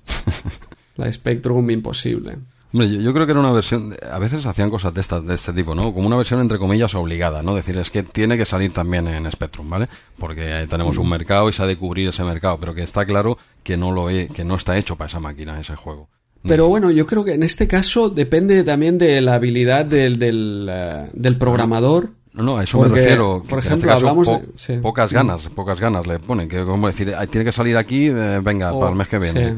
Sí, sí, o poca habilidad o poco tiempo, ¿eh? que a veces hablamos de esto y, y hablas con la persona y como alguna entrevista que ha salido por ahí de Retro Gamer y bueno, es que me dieron un mes, Claro, ¿sabes? Y es que es tuve eso. que aprovechar lo, lo que tenía y ya está. No, no sabemos bien bien, pero sí que así como el Bionic Commando eh, ves que es una conversión tal cual y ves el juego de Spectrum y el de Amstrad eh, es lo mismo, lo que han hecho es coger el mismo código, portarlo al Amstrad y va más lento porque no está optimizado a la máquina. En este ves que los han hecho un juego diferente, incluso a- lo han programado programadores diferentes. Y el de Amstrad pues ha sabido Eh, o quizá no ha intentado hacer como la máquina, no voy a meter un coche gigante, sino que voy a coger la esencia y voy a hacer lo que la máquina puede sacar. Eh, eso es hacer una buena conversión, es amoldarte a la máquina que tienes. Sí, sí, sí. Yo creo en este caso es así. Sí, sí, pues en Amiga mm, poco, bueno, se diferencia, hay, de la, hay diferencia con el arcade, ¿eh? desde luego el arcade es mejor, el Amiga tampoco que le vaya muy detrás, pero bueno, ya también pasa igual, ¿eh? tampoco es un juego que en arcade me apasione y, y en Amiga, pues al no probar la de 8 bits tampoco te sé comparar mucho, pero es correcto, tiene unos gráficos aceptables, pero es un juego al que le echas media horita y, y, ya, te olvidas. Yo, es un juego que dudo que vuelva a jugar. Sí, yo único comentario así de la velocidad del Commodore 64 es que va a una velocidad de vértigo. O sea, va súper rápido, va tan rápido que no puedes responder.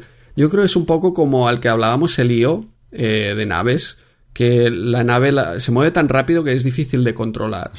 Yo creo que a veces, eh, no lo sé, la, la velocidad, el scroll tiene que ser suave, sí pero, pero si tu personaje se mueve demasiado rápido no, no lo controlas. Es un poco lo que me parece aquí con el de Commodore, aparte que el ruido del motor es infernal. es, terrible. A lo otro de fondo, ¿no? Era el, ventilador aquel, ¿no? Me recordó, me recordó precisamente. Hostia. Hombre, ahora, ahora que lo dices esto de la velocidad, sí que es cierto que en Amiga, cuando, no sé si lo hemos comentado, tiene dos marchas este juego, ¿no? Cuando vas en la marcha rápida en Amiga, sin ser injugable, porque no es verdad, eh, sí que es demasiado rápido. A veces tienes que frenar, aunque no llegues, es decir, es que casi que tengo que ir despacio porque me salgo menos que yendo rápido, ¿sabes? Sí, sí, sí. Mm, dices, mira, me va a ir despacio y bien. Quizá la velocidad rápida no tendría que haber sido tan rápida, te hablo en, Amiga, ¿eh? Sí. Y, bueno, un juego que no pasará la historia mm, correcto, ¿qué, le ponen aquí en Micromanía? Mira, le ponen igual que a tu juego favorito, a Trog, un 7. sí. ¿Vale? Se, ve que se reservan los 7 para los juegos así peculiares. Y bueno, eh, no, pero este no, se puede comparar ¿eh? con, el, con el otro. Este es un juego, bueno, correcto, puedes echar unas partiditas y poco más, al menos en, las conversiones. El arcade, pues claro, te encontrabas con aquella máquina grande o quizá la normal, es llamativo, es un juego que es llamativo. Sí. Un arcade puede colar, pero en 8 bits, 16, complicado, complicado. Sí, sí. Bueno, pues nos iríamos a la, página 30, al juego Jinx. Aquí mismo, al lado de Boogie Boy. Exacto, aquí lo tenemos al lado. Este, bueno, es un juego que yo he flipado en colores cuando, cuando lo he visto, porque tampoco, tampoco lo conocía de nada. Lo cargas y eh, lo juega una amiga también, ¿eh? Y dices, ¿esto que es? ¿Un arcanoid eh, dopado? ¿O, qué es esto? Luego me, explicaste tú a, micro cerrado cómo pasar la pantalla, que es la forma más cobarde que he escuchado en mi vida, pero bueno. pero es que yo no, sabía que era un arcanoid. es, una, es, una, forma cobarde y efectiva, también te lo digo, ¿eh? por igual, ¿eh? Por igual. Pero yo, yo intentando intentando matar todo lo que hay en pantalla. Claro, tú, a mí me presentas, son muchos años ya con el, el Arcanoid MSX. Me presentas una plataforma abajo, la bolita, o sea, tú visualmente es un Arcanoid, ¿vale? Pero lo ves que es mucho más ancho, mucho más grande, ¿vale? Y, claro, pues que tú intuitivamente vas a romper todo lo que tienes arriba, sin, pensar. Bueno, ahora explicas tú. Sí, sí, básicamente es como un arcanoid con scroll eh, y que la bola no se pierde por abajo, o sea, la bola sigue rebotando. Claro, tú tienes tu nave, que puedes ir dirigiendo la pelota con los rebotes, pero que si te pasa para abajo hay un suelo y, sigue rebotando. Y yo vi aquellos ladrillos y pensé, bueno, no hace falta reventarlos todos. Fui avanzando hacia la derecha hasta que pasé de pantalla. Perfecto, perfecto. Me encanta.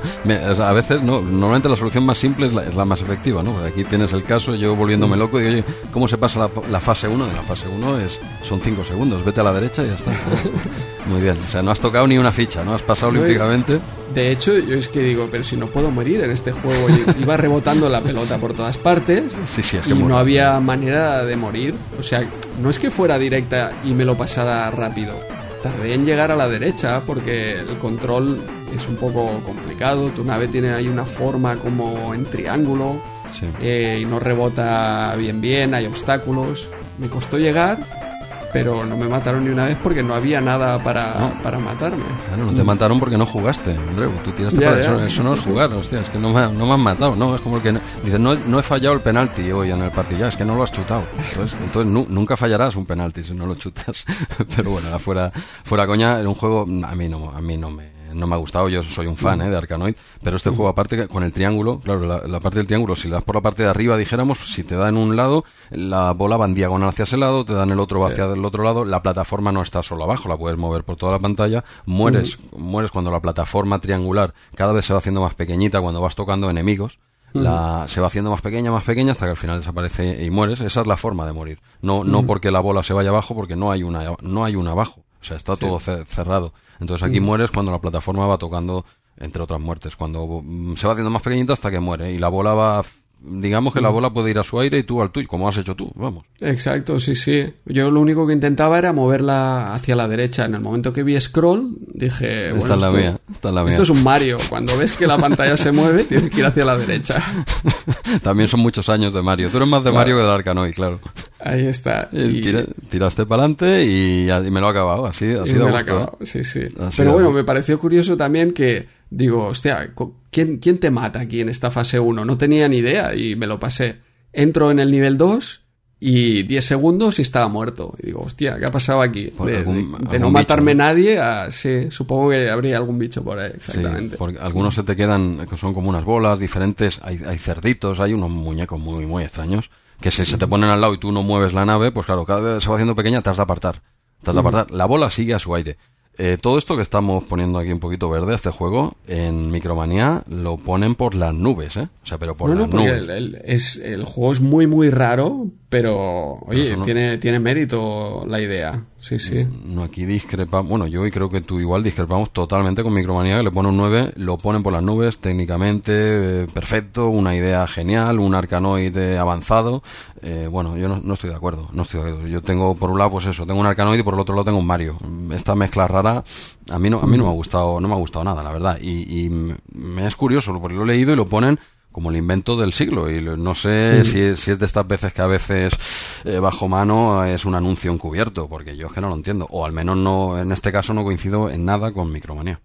Sí, bueno, es eso que hay gente que le gusta un tipo de juegos o, no. Es respetable. Creemos, creyendo ahí en la buena fe. Y sí, eh, me parece interesante, pero no es un juego en el que, al que jugaría mucho tiempo, ciertamente. No, no, en una primera lista sí que es verdad que lo ves, hostia, un arcanoide en Amiga eh, con scroll y buah, me lo voy a pasar eh, a lo loco. Y a la que llevas dos minutos dices, ¿esto qué es? ¿Esto qué es, vale? Que tú en los dos minutos ya irías por la fase 4, me imagino, Yo, yo, seguía, yo seguía ahí peleándome con la pelotita para arriba para abajo, que además no hay manera de darle en condiciones porque un triángulo. Pero pudiste acabar con, con todos, porque hay un montón de ladrillos en diferentes lugares. Es imposible destruirlos todos. Yo creo que me fui a hacer un cigarro a los cinco minutos, ¿eh? porque no había manera de destruir. Es que es, enorme esa pantalla. Yo, lo quería matar todo, ¿vale? Y, no, había, claro, te crea una impotencia de, bueno, pero esto cuando se acaba. Esta, es, es un scroll, no sé, a bulto que podríamos ver como cinco pantallas hacia la derecha. Quizá más, sí. sí, no, sé, claro. Y todo todo lleno de cosas, claro. Has de matar algunas o las que tú quieras. ¿eh? Yo tengo el chip este, mátalo todo. Es culpa mía, ¿eh? No he entendido bien el funcionamiento del juego. Pero no. Eh, Micromanía lo pone por las nubes. Un 9, todo perfecto. Y no, yo lo siento, pero no. No, es, no, no critico, pero no es mi juego para nada. Pues lo siguiente que tenemos es el eh, reportaje sobre juegos deportivos eh, un tipo de juegos que, de los que yo era bastante aficionado. A ver, aquí en el reportaje se comentan desde todo tipo de juegos, ¿eh? conducción, eh, boxeo, bueno, aquí comentan o lo meten como juegos de deportes, juegos de, no sé, kung fu, Shaolin Road, Barbarian, Target Renegade. aquí es como estirar demasiado ¿eh? el concepto de... Sí, vehículos de Olimpiadas, de lucha, de han, metido un saco aquí muy grande. Claro, que deportes, bueno, hay, hay mucho, evidentemente. Y sí, sí, sí, sigue, sigue, ahora te comento. Sí, a ver, eh, deportes, yo entiendo todos los de pruebas deportivas, eh, fútbol, entiendo que Fórmula 1 es deporte y boxeo también, pero Barbarian Kung Fu Master. bueno, es karate y bueno, el karate a lo, a lo burro, ¿no? Dijéramos. Yo creo que lo, meten por la portada del Barbarian y hasta que se cuelan todos lados. Es por hablar de Barbarian. Sí, hay que, hay que comentarlo. Bueno, yo por empezar por algún punto, eh, clásicos juegos deportivos son los de pruebas olímpicas. De hecho, es por donde empieza el reportaje este. Sí. comentando el legendario Decathlon. Aquí se refiere al Decathlon de, de Ocean. Yo, eh, estos juegos, mira, me parece que intenté cargar este y no me funcionaba la ROM. Eh, sí, o sea que no, no te puedo decir el, el Decathlon este eh, qué tal, porque no, no, me, no me cargó. No, yo probar de aquí son los que recuerdo. ¿eh? Yo para el reportaje este, no, no he probado para este podcast en concreto, son los que recuerdo yo de, de deportes, básicamente el Hyper Sports, en, evidentemente Sí. en, MS, en MSX era una gozada. Ese, ese juego era, era una gozada. Eh, hablan también de, como has dicho, juegos de fútbol, hablan de Mazda 1 y 2, entonces ya con eso ya me tienes ganado. Pero no, no he probado así ninguno en concreto para mm, eh, sido leer un poquito el informe y, y ver que, bueno, habían que llenar tres páginas, porque meten, es lo que tú dices, eh, meten demasiado, meten demasiado género. Empieza hablando, sí, de deportes de Olimpiada, luego pasan un poco cómo empezó la moda y, y el por qué, a ver, más o menos por dónde empezaría sería del deporte de Olimpiada, juegos de, de lucha, luego meten ya juegos de carrera, luego juega- empieza esto, a los de pelea eh, meten eso en un Barbarian, que dices, bueno, eso, Sí. ¿no? Vehículos, eh, no sé, hacen un pupurri aquí un poco raro, ¿vale? Un poco Sí. raro y rellenan, es un poco también como el reportaje que hablamos el mes pasado de del el erotismo en el software, ¿vale? Un poco rellenar páginas que parezca aquí algo, pero no lo veo yo muy muy currado. Hacen un listado enorme de juegos, no profundizan en ninguno y bueno, te pues hacen pues sí, pues yo que sé, lo que sería un resumen de juegos deportivos sacados a, salidos hasta hasta la época, ¿no? Pero no, no lo he visto yo mucho mucho chicha este informe. Sí, a ver, el apartado del tema este de los tipo Hyper Sports, eh, Decathlon y tal, yo, eran juegos que realmente a mí me gustaban un montón. Sí, sí, no, yo, sí, el, eh, por ejemplo, el primer juego que jugué en MSX, eh, en casa de unos amigos, fue el Decathlon, pero el Decathlon no este que comentan aquí de Ocean, sino el Decathlon de Activision. Claro, ese es el que conozco yo. Eh, que está realmente bien, ¿eh? La versión de MSX eh, me gusta me gusta un montón. Hasta que llegas a los 1500 metros y ya te quema ahí el brazo, porque es imposible mantener el ritmo. Y eso, y eso que tenía los cursores, esto en teclado normal yo creo que te salta las teclas, ¿eh? Eh, sí, sí, aparte de reventar el ordena, sí, sí. Este tenía un mandito, un mandito atrás que tra- traía muchos MSX, el mío en concreto, muy pequeñito, ¿vale? Igual 3 centímetros de alto, 5, no más. Mm. Pero muy pequeño. Y eso se, se pinchaba en medio de, de los cuatro Sí. cursores. Y con eso, con eso tenías una ventaja brutal. Porque al ser pequeñito, eh, tú hacías- Mm. movías así para los lados y bueno, bueno, te reventaba. El mío milagrosamente no se llegó a romper. Pero, pero para este juego tipo de galón y cosas así era perfecto. Ahí, ahí, ahí teníamos ventaja, ¿eh? con el palito, es el, el mini mando. Pues ya te digo que todos estos juegos, yo creo que el ordenador para probarlos es MSX. Sí. Porque aparte de, de este de Activision, pues están los de los de Konami. Eh, que yo recuerdo, por ejemplo, el Track and Field en arcade. No sé si te acuerdas las partidas que nos pegábamos allí eh, en el arcade de Malgrat. Sí, y no hace tanto también hemos vuelto a jugar ¿eh? en Retro Ah. Barcelona. Sí, sí.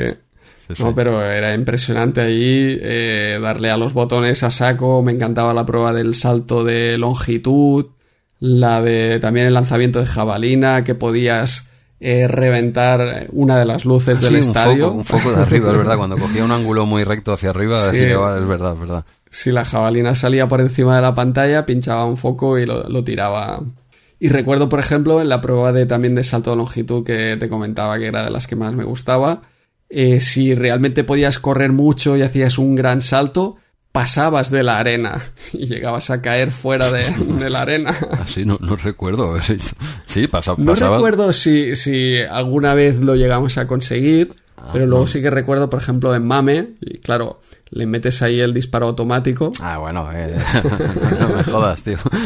Hombre, vas a toda velocidad y, y puedes pasar. y pasa de la arena. Hombre, yo lo- eh, Sí, sí. aquí es disparo automático, no me sé qué será el palito, y en la arcadera el mechero. El mechero Sí, recuerdo ponía- la gente jugaba con el mechero, Sí, ciertamente. Tiene que ser de estos redonditos, que tiene el canto redondito y te ponías entre los dos. Si no, no vale, ¿eh? Si no, se te se golpeaba, ¿no? Y ponías el, pequeñito redondito y bueno, eso era una, una máquina de, de hacer puntos ahí. Y claro, cuando te veía el dueño de los recreativos ya la, ya la habías liado, porque aquello reventaba la máquina, la rayaba, los botones los, los jodía. Pero bueno, era, era súper efectivo. Sí, era la, la, técnica. Bueno, yo recuerdo que tú y yo jugábamos un botón cada uno y así también no tenías que darle a dos. eso, eso, no lo digas, eso, lo, eso, eso córtalo, eso córtalo. queda, queda un poco... Es, pero es que verdad, tío, es que para darle a los dos, eh, hostia, nunca he tenido la coordinación claro. para hacerlo, era complicado. A mí me costaba, ¿eh? Y a día de hoy me cuesta sí. más todavía, ya ves tú. Que tienes más velocidad. Uh -huh. Si igual jugamos que fue el año pasado o hace un par de años y, hostia, es complicado, sí. ¿eh? Y ahora cuesta más, ¿eh? Que cuando eres más chiquitillo, ¿eh?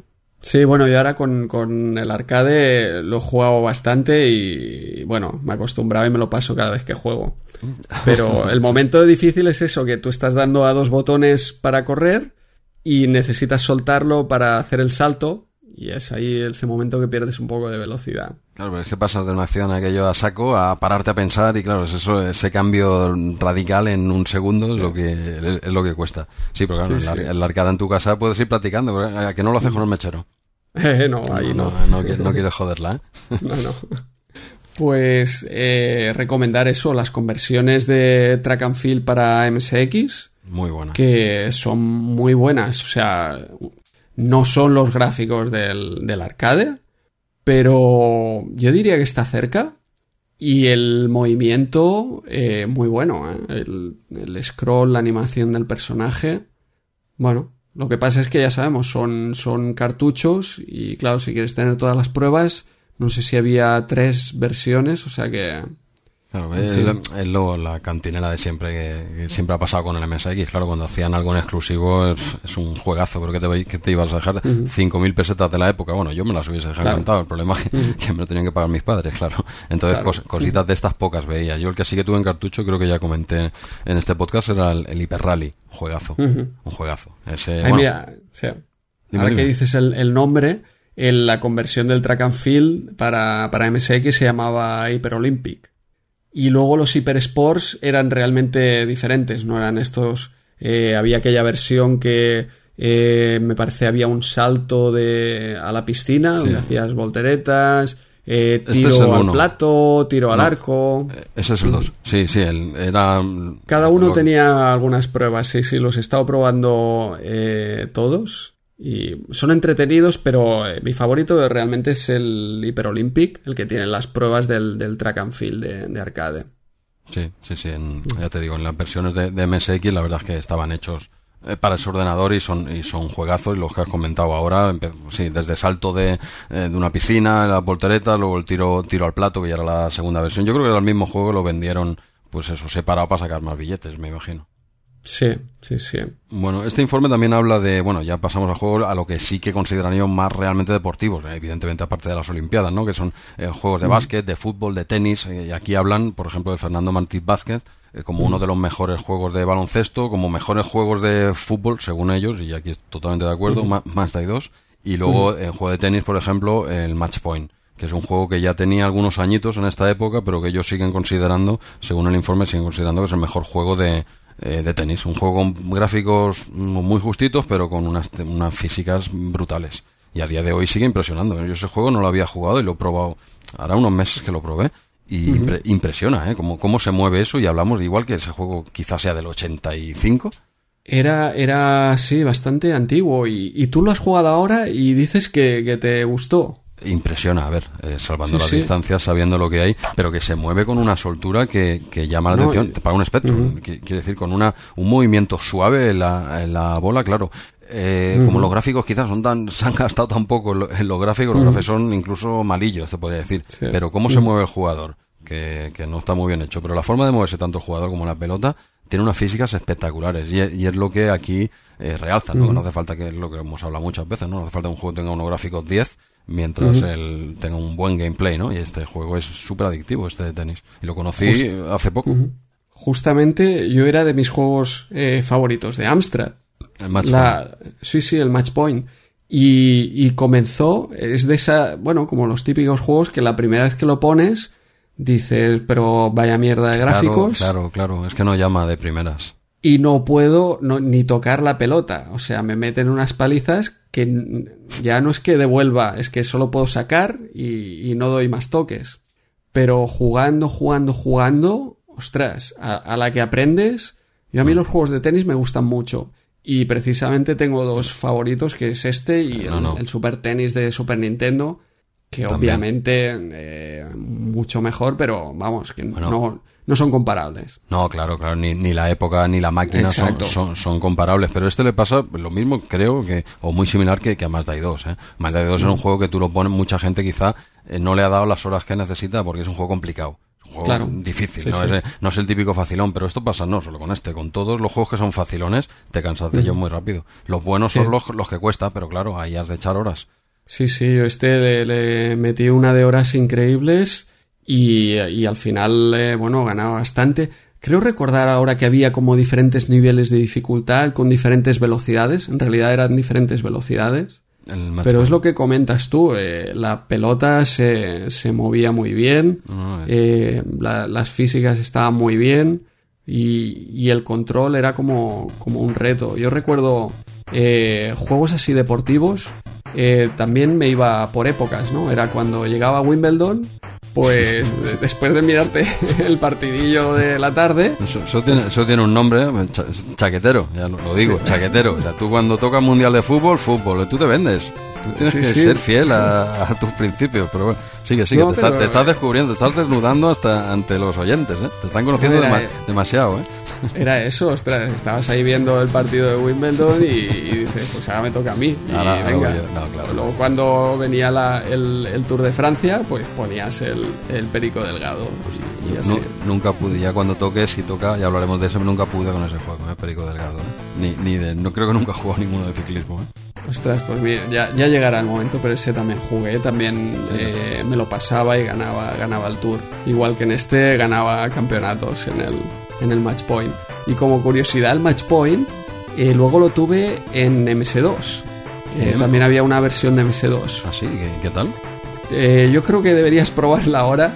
Era súper curioso porque recuerdas que antes había el botón de turbo. O sea, tenías tu, Ah, tu. PC que De iba a 4 33. MHz. Ah, bueno, Yo, 33. yo te estoy hablando de mi 386, creo que iba a 4 De cuatro. o a 8 MHz y le metía el turbo y iba a 16. Y- Pues eran esos juegos que no tenían la velocidad controlada.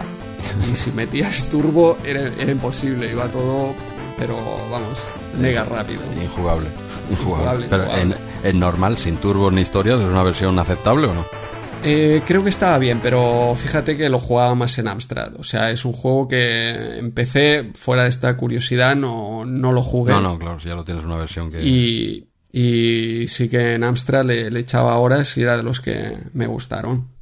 Bueno, Y por aquí, no sé, pues de, de este reportaje de aquí, eh, comentar, yo también tuve del World Series Baseball. Eh, a ese lo he era- leído y no, no los he jugado. Incluso los he mirado por YouTube, digo, no me suena de nada Sí. y, efectivamente, no, no lo he visto en mi vida. Los dos juegos, el, el béisbol y el de básquet, ¿no? Son dos Sí, el juegos de que básquet, salieron- mira, no, no lo he visto nunca y no, y no lo he podido cargar.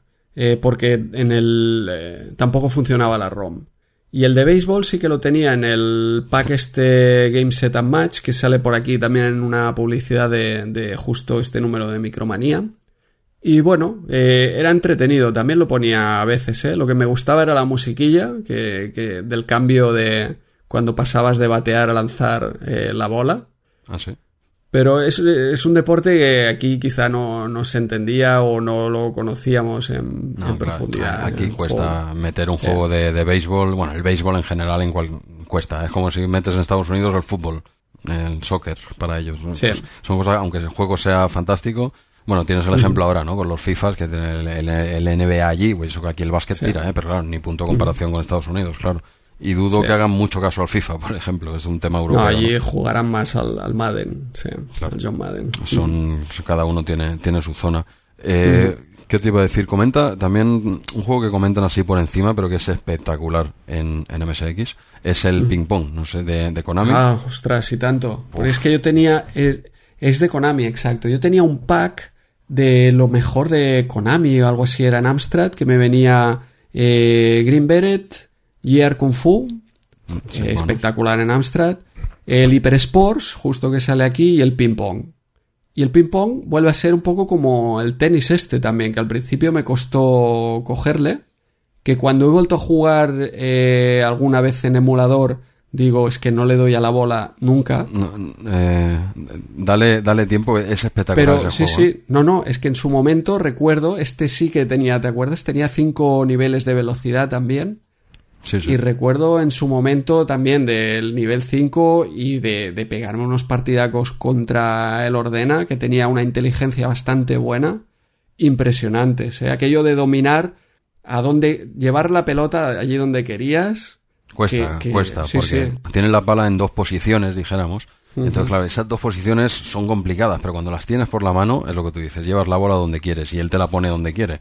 Y, y se hacen unas partidas, yo he jugado ese juego con una tensión increíble, ¿eh? Le pegué unas partidas en, en el MSX al, al ping-pong este, pero vamos, Sí. estaba, estaba enganchado, estaba enganchado ese juego. Era, era espectacular, sí. pero de primera vista tú lo veías, se veía una mesa así de medio vista desde atrás, dos palas y el público, que estaba el, ping, el Penguin de Penguin Adventure, creo que estaba Sí.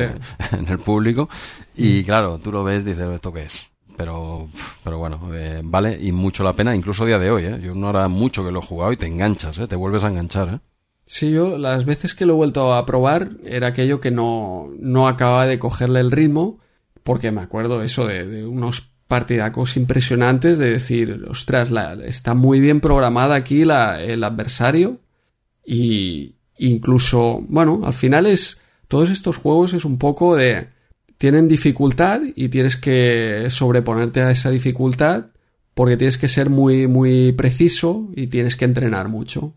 Y si lo haces, pues le sacas partido al juego. Y este le sacaba bastante partido. Bueno, to- todo lo contrario a la filosofía actual, salto, vuelvo a saltar en el tiempo, a la filosofía actual de, de videojuegos, que es al revés. O sea, tú como lo pongas difícil no vas a vender nada. O sea, tienes que, tienes que Sí. darlo mascao. Tienes que darlo sí. Tú- Todo un chaval de, sin desmerecer, ¿eh? Pero tú un chaval de ahora le metes eso, un ping-pong, un match point y tal, bueno, evidentemente no tienes nada que hacer, ¿no? Pero que no, no te va a aguantar. Bueno, tú el ejemplo lo tendrás con tus hijas, ¿no? Que depende de qué cosas dirá que me estás contando, Sí, ¿no? sí, sí. quieren un poquito No, no. más mascadito todo y el juego hoy en día todo el mundo se acaba el juego o sea me hace gracia porque a veces comentan así no cuántas dura cuántas horas son este juego bueno cuántas horas si te lo pasas igual no puede no no no no son tantas horas y punto te va a durar esas horas porque te lo vas a pasar porque es un paseo. ¿Vale? Y te va, y, y ¿cómo que cuántas horas? Yo a mí esto me sigue sorprendiendo a día de hoy de cuántas horas dura un juego. Pues depende. Depen- Depende de si te lo pasas, no te lo pasas, te encallas, eres más bueno, eres más malo. No, no, este juego son 60 horas clavado. Vale. pues, pues ya me has quitado toda la gracia. Sí, sí. y serán las horas que yo pueda o sepa, ¿no? Pero bueno, es, era un comentario, un off topic, un off topic. Sí. Ya para comentar, para acabar de comentar los juegos que salen por aquí, los clásicos Summer Games y Winter Games de Epix, que esta vez los he probado en Commodore 64, como siempre Epix, una compañía muy especializada en eh, Commodore. Y bueno, las versiones de Amstrad que yo había visto en su momento, por lo menos de Winter Games, estaba bien. Pero no, la- las buenas son las de Commodore. Los he estado probando ahora y sí, sí. Esta que hacías el salto en trampolín, que luego corrías por el medio de la montaña, ¿puede ser? Yo no, El, no lo he eh, probado, ¿eh? El eh, Summer Games había hay uno y dos, hay varias pruebas, hay salto con pértiga, eh, hay diferentes pruebas y el No, Winter Games, Winter. que es el que, que más recuerdo, había el bobsleigh, había el salto en trampolín, sí. Sí, sí, es que... Eh, había patinaje artístico también. eh, y el hacer piruetas también. Haces un, o sea, hay un salto de longitud con esquí y luego otro que es como haces un salto y haces piruetas. No, no, no recordaba prácticamente tampoco lo- los he probado, por eso te he preguntado, porque sí que me sonaban estos. Pero bueno, pues más o menos, bueno, el, el informe vendría a, a ser una recopilación de todos los juegos deportivos hasta la fecha, sin mucho sentido. Explican un poco la evolución, dicen algo que es obvio, que, que está bien visto, pero bueno, no deja de ser obvio, ¿no? Que el, que el deporte es, es algo que, que es, es fácil y, bueno, fácil de hacer su videojuego. Prácticamente el deporte en sí es un videojuego. Es un ¿no? juego, Claro, exacto, el deporte sí, es sí. que ya es un juego. Entonces, trasladar eso a un videojuego les es fácil. Cuentan con que la mayoría de gente ya conoce las normas de antemano, le estás vendiendo algo que ya le gusta sin tenerlo. Tú le estás vendiendo un juego de fútbol, al que le guste el fútbol ya lo tienes medio ganado. Y, explican un poco todo esto, ¿no? Que, es una obviedad, pero bueno, que está bien recalcarlo, ¿no? Que no es lo mismo hacer videojuegos de otra cosa que de deportes, que te viene ya medio hecho por, por, lo, que, has dicho tú ahora, porque ya es un juego. Hay trasladarlo es más sencillo y claro, y tenían que sacar dinero y bueno, lo exprimieron al máximo. Yo creo que llegaron a saturar en el mercado con, con juegos similares de Olimpiadas, de fútbol, de ahora no hay tanto de eso, claro. Sí, bueno, iba por temporadas, ¿no? Los juegos de fútbol eh, Italia 90, cuando venía el Mundial sacaban varios, Campeonato de Fútbol o Mundial de Fútbol, Italia 90 y todos, todos, cada compañía sacaba ahí su, su juego de fútbol por temporadas, no cada año como ahora. no, no, exacto. Ahora cada año tienes el, el FIFA de turno, que por cierto a mí me gusta, ¿eh? el FIFA, las cosas como son, pero no, no, es que esté enganchado, pero no, no es un juego, es, está muy bien, pero eso ya para otro podcast ya en el futuro, cuando Micromanía llegue al FIFA 18, aún le queda. Sí. Bueno, quizá llegará algún FIFA de, Mega Drive. sí, eso sí, el, el, el 94, el del Mundial de USA. Puede ser que empezara en el 94, sí. Puede ser, puede ser. Bueno, ya todo a su debido tiempo. Pues eh, siguiente página, eh, anuncio aquí eh, página completa de la Gun Stick, esta pistola de luz que salió para los ordenadores de, de 8 bits y que yo precisamente la tuve. Eh, era de esos gadgets que, bueno, eh, daban juego, daban juego. Eh, lástima que no salieron muchos juegos para, para este periférico. Pero bueno, yo el Target Plus, que era el juego que venía con ella, me parecía muy divertido. Era un tiro, te venía tiro al plato, y venía luego una especie de juego donde había un pollo, eh, al cual sí, un pollo entero, eh, pollo alas, y empezaban a venir bichos a comérselo. Y tu vida era el pollo. Cuando se lo comían entero, estabas muerto. Pero, eh, era, era precisa, yo que no tuve esta. Muy, muy este precisa. sí, sí. era sorprendente. ¿O tú la recuerdas sorprendentemente precisa? Era sorprendentemente precisa, sí. Luego le cogí el truco. O sea, Claro, yo era muy pequeño, no sabía cómo funcionaba esto. Luego se ve claramente, ¿eh? cada vez que tú apretas el, eh, el disparo, se pone la pantalla negra y donde hay personajes que puedes disparar se pone blanco. Entonces la pistola capta esta, este contraste del negro y el blanco. Capta el blanco. Pero tú lo ves eso, lo ves o es un parpadeo rápido es un parpadeo muy rápido, pero claro, eh, cuando eres niño no, no te enteras, dice, ah, es el efecto del disparo, pero luego ya te vas dando cuenta, además... Ha chocado la bala. Si, si, te fijas, si te fijas en detalle, claro, los cuadrados blancos tienen que salir eh, en orden y sincronizados. Sale primero uno, detecta, luego otro, detecta, para saber a, cuál le has dado. Porque si no, no hay manera de, de distinguir. Sí, sí a, cuál, cuál, qué personaje le has dado. Al final lo que cogía era una hoja en blanco y ¡pam! Cada vez que disparas. Ya, ya estamos con, truco, con trucos de estos tuyos. que si hojitas, que si tiro para adelante, que si. Eres un, eres un gamer. La hoja en blanco, ¿eh? lo que pasa es que era al azar, porque no sabías a, qué disparabas, ¿sabes? Pues me, alegro, eh, me alegro. Con el tiempo. Me alegro te lo pusiesen difícil, hombre. Nada, eh, una lástima que no salieran más, más juegos para, para este, esta pistola.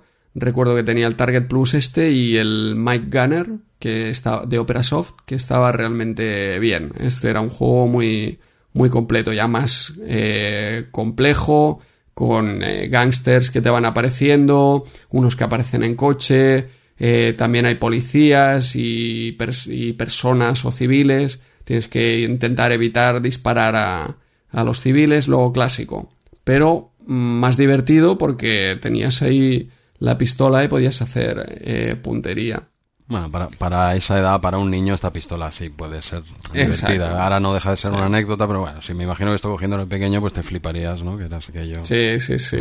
también flipábamos, sí, jugando también con los compañeros eh, era el típico que se armaba ahí un, alboroto, todos ahí disparando. Y recuerdo un compañero que le pusimos ahí un, un mote justamente por estar jugando ahí.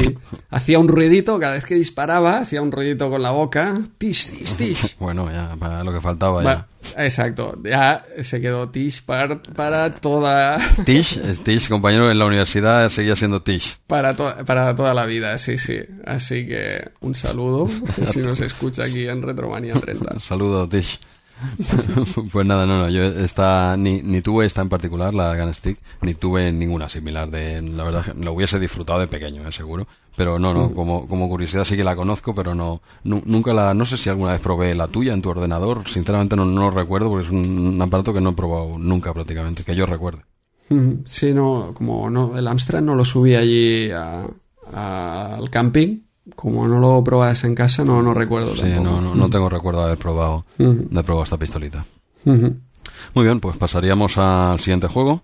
Así es. Mm, En la página 38 tenemos el, el Humping, ¿cómo se diría esto? Tú que eres el inglés. Eh, Hopping Mat. Hopping Mat, tal- o sea, tal cual lo pone aquí, ¿no? Pero yo creo los juegos hay que pronunciarlos como lo Como pronunciamos re- en su momento. El renegade, el renegade. Eh, claro, es renegade, no, no puedes cambiarle ahora ya, ya el nombre.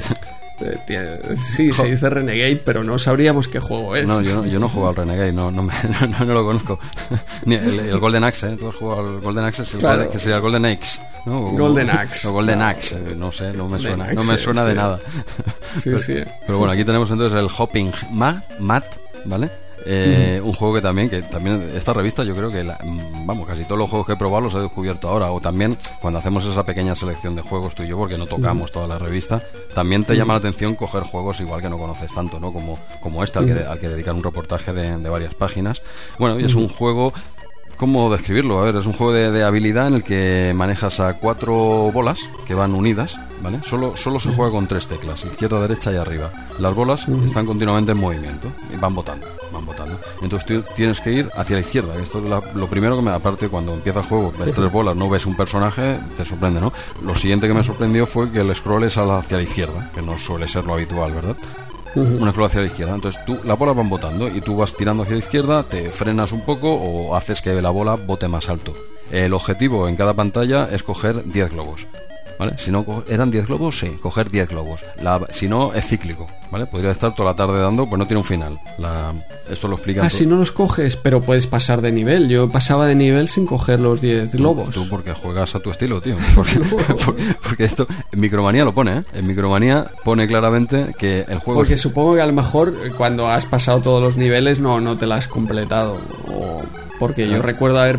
¿Tú has quizá, pasado mira, al- sin- a- qui- yo he pasado al nivel 2, sí, sí, tanto Sí, sí, en luego. Commodore como Que- en Amstrad. que rom, que romte que te lo has bajado de Mu Paradise, ¿no? ¿Dónde lo has bajado?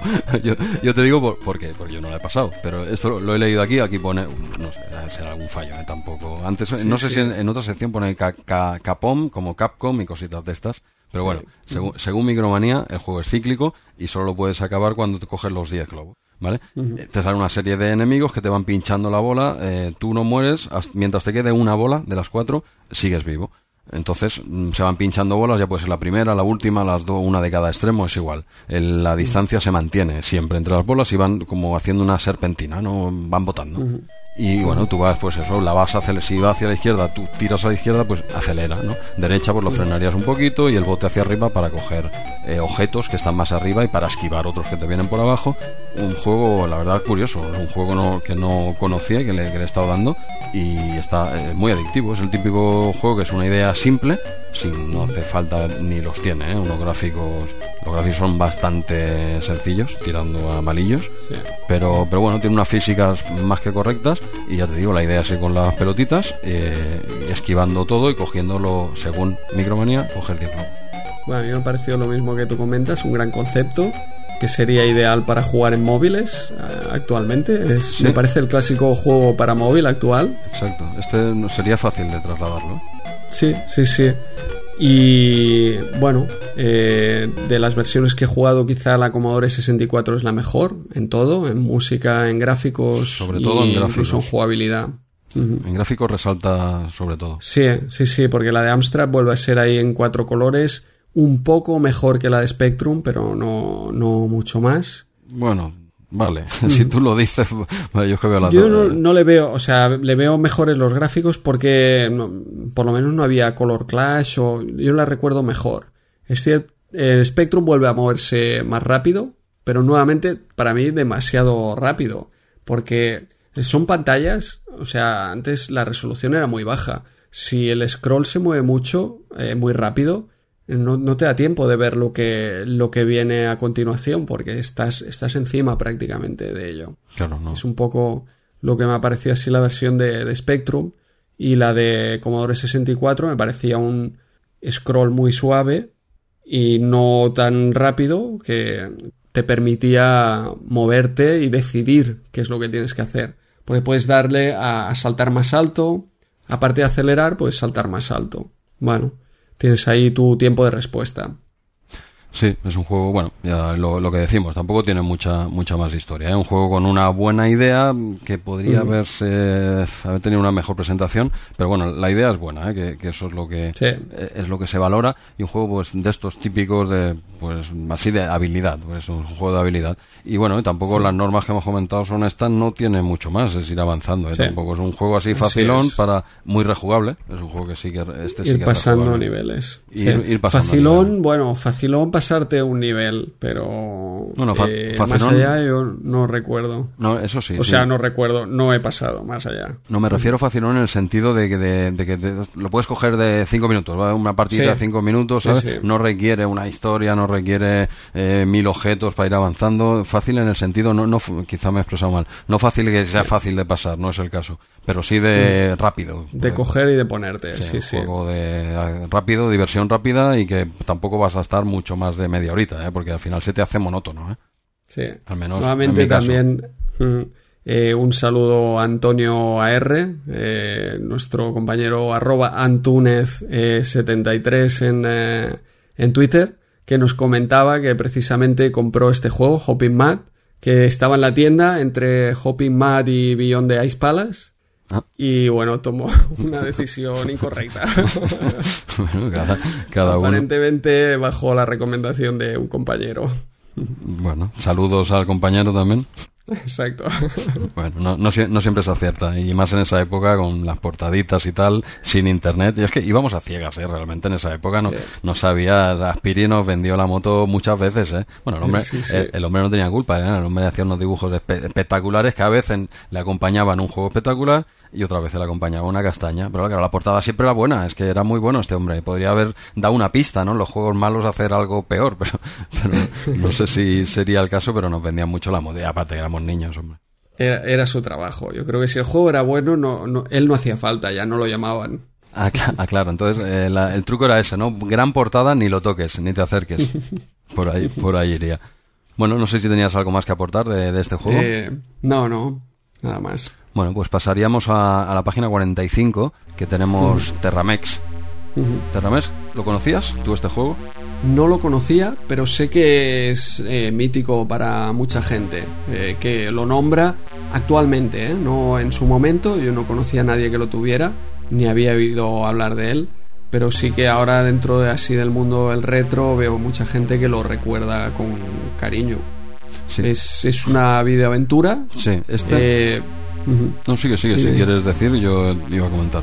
Es una vida aventura que es, es asequible, se deja jugar, es, es de aquellos que puedes ir avanzando, eh, se trata de ir recogiendo eh, objetos Sí, combinando. eh, para, para poder utilizarlos, ¿no? Coges una que es eh, como una aspiradora que te, te sirve para volar, luego Sí. coges un, un paraguas que te sirve también para caer desde el cielo.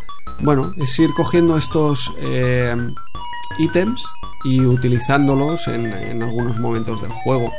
Eh, Sí. Bueno, a mí me ha parecido, entiendo por qué les puede, les puede ser mítico a la gente. Sí, sí. Sí, pues yo este, este juego creía que no, que, que no lo, que no lo tenía. O sea, evidentemente lo he probado ahora. Yo creía que este juego, digo, ni idea. Y cuando sale la, la pantalla de presentación, la portada, que tienes que escoger entre, creo que son cinco personajes, eh, aquí digo, madre, yo este juego lo tuve y lo tuve en Amiga, pero claro, no le hice caso en la época, ¿eh? Sí, sí, este lo tuve, lo tuve en Amiga, yo creía que no, ¿eh? Ha sido mirándolo para la preparación del podcast, digo, este es totalmente nuevo para mí. Y que va, que va, yo este lo tuve, incluso las, las primeras pantallas a mí me suena, pero es un juego que nunca eh, llegó a más. Si simplemente me suena es que mucho no hice con él, ¿vale? Sí. Pero, pero es lo que tú comentas, es un juego tipo en plataformas con puzzle, ¿vale? No es solo ir saltando a lo Mario, tienes que, que utilizar objetos y bueno, la- el argumento del juego no deja de ser una excusa, pero es ir a buscar a... No sé te, te lo has leído por encima. Que, Sí, sí, sí. eh, hombre, está currado, ¿eh? Básicamente es un científico que, que predice que a la Tierra va a caer un meteorito, ¿no? Entonces eh, no le hacen ni caso y lo destierran. Dice, Tú no tienes ni idea, fuera, lo destierran. ¿Qué pasa? Que pasa el tiempo y resulta que este hombre evidentemente tenía razón y ven que va a caer el meteorito. Entonces tienen que hacer una expedición a la jungla o donde esté este hombre escondido para ir a pedir su ayuda porque es el único que, que- que puede que sabe cómo resolver este problema de- del meteorito. Y, y nada, y el juego, esa es la excusa para poner a elegir entre uno de esos cinco personajes que son los, los científicos las personas que lo van a buscar, un- uno de cada nacionalidad, por cierto, bueno, de cinco nacionalidades diferentes, un alemán, japonés, es un americano, inglés y francés, ¿vale? Y cada uno tiene sus pequeñas características, aunque en general más o menos hacen lo mismo, ¿eh? cada, cada personaje, y bueno, y la excusa es esa, y te sitúan en un, pues eso, en una selva, en un, eh, no sé si entre las nubes, o bueno, tienes que ir, tienes que ir avanzando y, y combinando objetos para ir, para ir a, a rescatar a, a este hombre, y o sea, yo lo tuve, pero no le hice ni caso. Necesitabas quizá la guía esta aquí de Micromanía que te explica paso a paso eh, prácticamente todo lo que tienes que hacer hasta llegar al, al final del juego. Mapa, mapa incluido. Exacto, mapa y paso por paso. Estas guías que eran realmente útiles en este tipo de juegos. Quizá una guía no, no te podía servir para que te pasaras un target renegade. No, Pero estos son este de los, sí que- de los mapas útiles. de- de- de los- Sí. Estos de los mapas útiles, no como un mapa de, pues eso, de, del Target Renegade, ¿no? Dices, vale, es que ¿para dónde voy a ir? pues sí, pues sí, tengo, tengo que seguir recto. En todo caso, pues me dónde salen los enemigos o algo así. En este caso sí que es un mapa útil. Le, ¿Cuánto le dedica Micromanía? Sí, que son cinco páginas, ¿eh?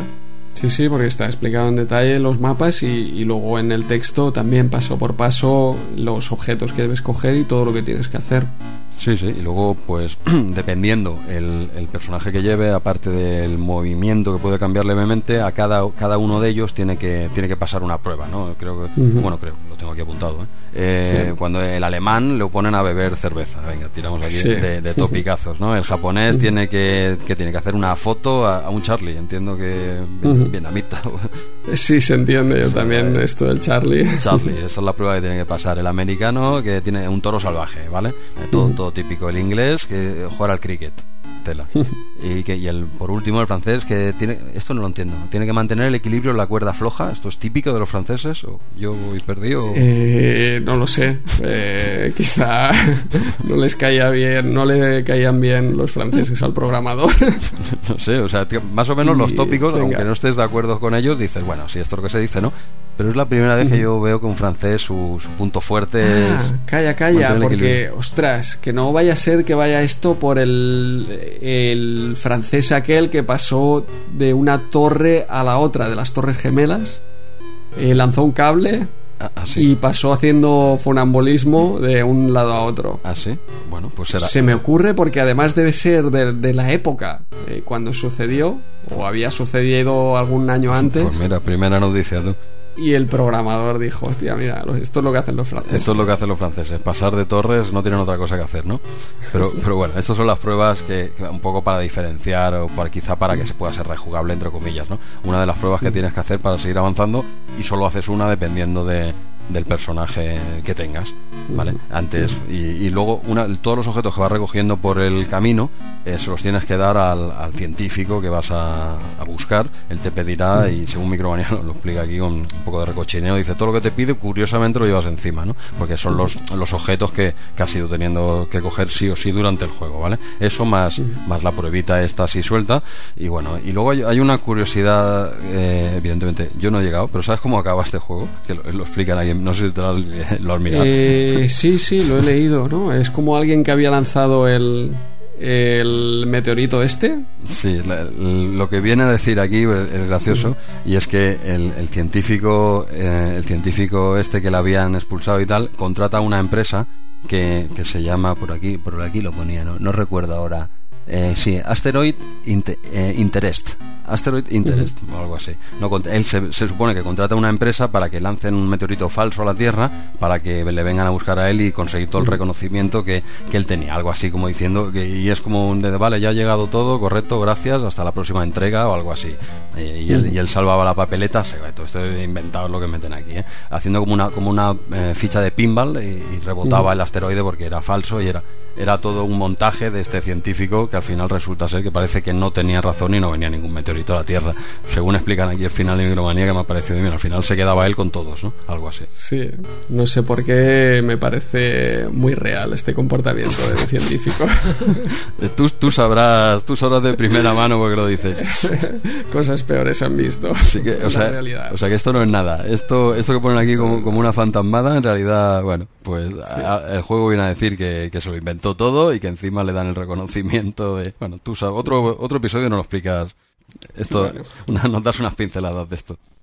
Pues nada, yo eh, antes de acabar este, esta sección, eh, como curiosidad, eh, la versión de Commodore también me parece la mejor de todas. Y sobre todo porque tiene scroll, la versión de Amstrad no tiene scroll, es lo mismo, los gráficos no están mal, pero nos dejaron sin scroll como en otros tantos juegos. Yo solo lo he probado en Amiga y es bastante correcto. Claro. no, tiene nada que ver. Bueno, pues eh, no tenemos eh, mucho tiempo ya y lo que viene a continuación pues eh, sería, aparte de Handicap y otros reportajes y publicidad, tenemos un reportaje de Tetris. Un reportaje de Tetris que ahora nos llamaría mucho la atención porque no es ni una review del juego ni una review de una versión, es simplemente como una especie de instrucciones diciendo así se juega Tetris. Sí, yo creo Ahora lo vemos como eh, ya, sabemos, pero esto está más que superado, pero es como si sí, es como si hubiesen cogido las instrucciones del juego, las hubiesen desplegado y, hubiese ocupado, curiosamente, las dos páginas, que son dos páginas de, Micromanía, claro, dirán, de instrucciones no ocupan dos páginas, ya es que está lleno de fotos. Exacto. Todo, todos son fotitos, tú lo ves, dices, hombre, ¿de qué hablarán aquí? Y nada, y te explica cómo funciona Tetris los que somos un enfermo del Tetris, pues esto te lo saltas. Queríamos comentar, queríamos comentar eh, esto porque no deja de ser un juego para, para nosotros es, mítico y, no solo para nosotros, para muchísima gente. Y pero bueno, en Micromanía lo único que te dicen, te dan consejos también. No solo es hay que girar aquí, y te dan cuatro consejitos y, poco más. O sea, dos páginas con mucha fotito, ya está. Sí, sí, no te dicen ni tal versión, ni tal otra, ni el juego es bueno o es malo, es las instrucciones que, también ahora lo vemos obvio, que, es Tetris y que es lo que hay que hacer, pero quizá en su momento pues eh, era necesario también, no sé. Bueno, claro, ahora tienen más que un Tetris quien no conoce el Tetris, ¿no? Eh, incluso yo creo que de los pocos juegos que, me, parece que mi madre ha sido el único que ha jugado así en la Game Boy, el único videojuego que ha jugado en su vida, creo, y el Candy Crush. Y, yo creo que saltó del, del Tetris al Candy Crush, imagínate. Sí, cosas de... es el siguiente. a ver, a ver, que yo qué sé. Y, ya está, son unas instrucciones, bueno, queríamos comentarlo por eso, por pequeño homenaje a este, este gran juego que, bueno, está marcado historia. ¿eh? En, las partidas que hacíamos en Game Boy fueron mitiquísimas. Vaya, vaya. Pues eh, lo dejamos eh, para otro momento, quizá cuando salga en Game Boy. También tenemos Chicago's 30, un juego que salía en el pack RB88, famoso pack RB88 y que yo lo que recuerdo era nuevamente eh, dificultad extrema, no, no, duraba ni un minuto y bueno, a ver, yo cuando probaba ahora esta vez también el juego me preguntaba, oye, ¿los programadores probaban el juego antes de, de publicarlo? ¿O no lo probaban y decían, bueno, ya está, aquí, aquí lo tenéis, a ver quién tiene huevos? Este, es, que, es que este es especialmente complicado. Yo he llegado a la segunda fase, que solo lo he jugado como... Uh, sí, no, bueno, realmente es así, ¿eh? Porque eh, solo lo he probado en Atari ST, porque quería- es, un, es una plataforma que apenas toco y digo, mira, voy, voy a probarlo aquí, ¿no? En Atari ST es algo mejor, al menos los gráficos, ya te digo, no lo he probado. Este lo tuve en su época, ¿eh? este juego, pero mm, sinceramente no, yo creo que es de estos que aquellos que ponías, te mataban tres veces y cada vez que lo ponías pasaba igual y ya no repetías, ¿vale? Entonces, Ahí ah, está, sí, sí. claro, es que era, es que era infumable de lo difícil que es, porque no es tan malo, ¿eh? Eh, y nada, en Atari ST he conseguido llegar a la segunda pantalla. Es el típico que vas por la calle hacia la derecha, vas disparando a todo lo que se muere, a to- a todo lo que se mueve, eh, eh, mueres al toque, que eso es algo que no, nunca, nunca me ha gustado, no te da margen a nada, no te da margen a nada. El hombre se arrodilla y además se puede tumbar boca abajo. Es que claro, tiene diferentes. mm, Tienes que, que casi todo estar tumbado boca abajo. Si quieres ir avanzando, tienes que ir como cuerpo a tierra, ¿vale? Y, Porque de rodillas te dan prácticamente igual que si estuvieses de pie. Es un movimiento que hay que sobra. Además lo hace difícil, porque tú cuando quieres ir al suelo tienes que pasar por eh, la rodilla. Entonces es muy complicado. Y al final, y creo que no te deja como reptar, si no recuerdo mal, ¿eh? Entonces, claro, tienes que agacharte, matar, eh, sigues andando, ¿vale? Un poco a lo Green Beret, no sé si. Sí. salva- salvando Sí, sí. las distancias, ¿eh? Este no le llega a los zapatos a Green Beret, ¿eh? Mm.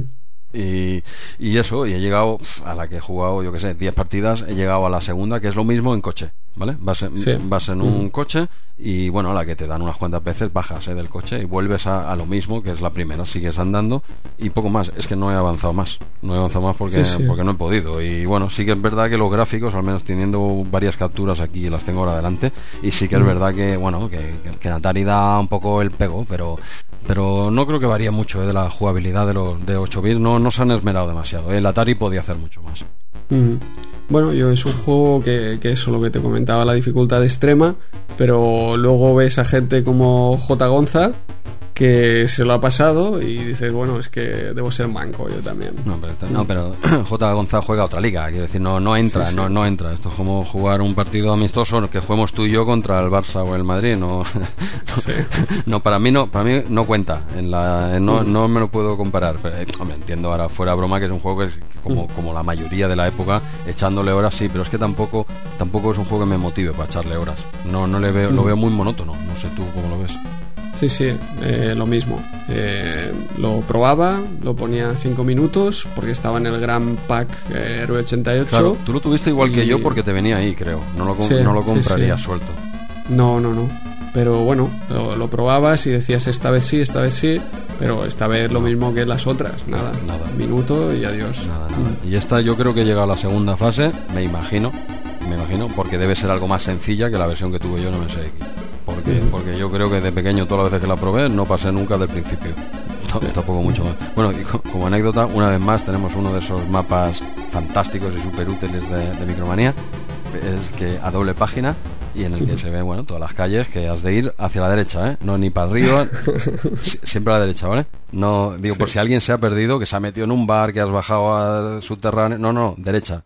To- to- to- Todo recto, ¿vale? Hombre, es un está guapo, ¿eh? Las dos pantallas, las tengo aquí ahora en el ordenador. Sí, en, sí, en- están. en, en un PDF realmente es una hoja para colgarte aquí porque es- está muy bien, ¿eh? Pero bueno, son, además si te fijas, no hay enemigos en, en el mapeado que han puesto No, Micromanía. no, claro, sí, sí, solo han puesto la- las pantallas sin enemigos. La moneda sin enemigos, bueno, una curiosidad, típico que hacía rellenas, ¿cuánto, cuánto ocupará? ¿Que son cuatro páginas? No, son tres páginas, ¿vale? Tres páginas. Tres páginas sí. que podrían haber metido en la mitad. Pero bueno, ocupa tres, por, sobre todo en un mapeado muy grande. Quien tenga la revista delante sabrá de lo que estamos hablando. Y ya está, era como, como curiosidad, ¿no? Esto que solía hacer Micromanía. Ujú. Y pasamos también muy rápidamente, si un caso, el siguiente juego que aparece, que es The Race Against Time, eh, una videoaventura donde eh, tratas de encender varios pebeteros olímpicos en diferentes partes de- del mundo. Tú llevas la, la llama olímpica Exacto. y tienes que ir cogiendo pues también eh, objetos que te ayudan a, a salvar la, la llama, porque aquí mueres cuando caes por algún sitio o cuando se te apaga la llama, que entonces ya no puedes completar la, eh, la misión. Sí, básicamente es un poco la excusa que, que este juego lo que tiene es una historia detrás, porque era para captar fondos para, para que eran niños, en este caso, niños Eh, sí, para ayudar al África, ¿no? Eh, creo que era el Sport Aid este, porque Sí, de hecho habían- explica aquí que hubo una carrera real también, ¿no? Que, que daron una fecha donde se hacían carreras en, en, todo el mundo. Me parece que decía el. Te hablo de memoria, porque eso no me lo apuntó, pero lo, he leído. Creo que decía el 11 de septiembre, me acuerdo, porque es la diada aquí en Cataluña. Y, me acordaba, el 11 de septiembre del 88. Y me parece que sí, que comentaba eso, ¿no? Que había una cursa a nivel mundial en diferentes ciudades de 10 kilómetros y, entonces eh, para recaudar fondos no este juego entiendo que también pues todos los fondos que se recaudasen pues era para, para ese para ese fin. El juego bueno el juego lo de menos no era un poco pues sacar un dinero con un videojuego de Codemaster. Y, y, de los Oliver Twins también. Ah también de los Oliver colaborar y bueno no, no tiene no le he visto yo ningún misterio de este juego ¿eh? es, es que apenas hay ni enemigos vas viendo básicamente el juego es una excusa también para enseñarte escenarios del mundo no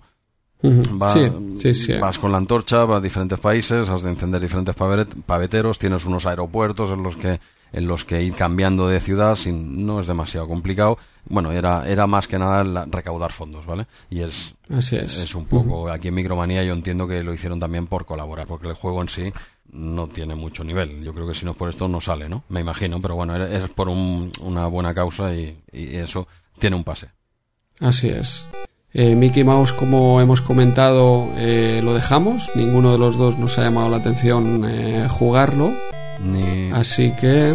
Ni, idea. Mm. Mickey Mouse, ni, idea. Ni lo probé en la época, ni, nada. Ahora podríamos pasar directamente a la sección de arcade. Eh, sí, o quieres eh, ver este joystick eh, Conix?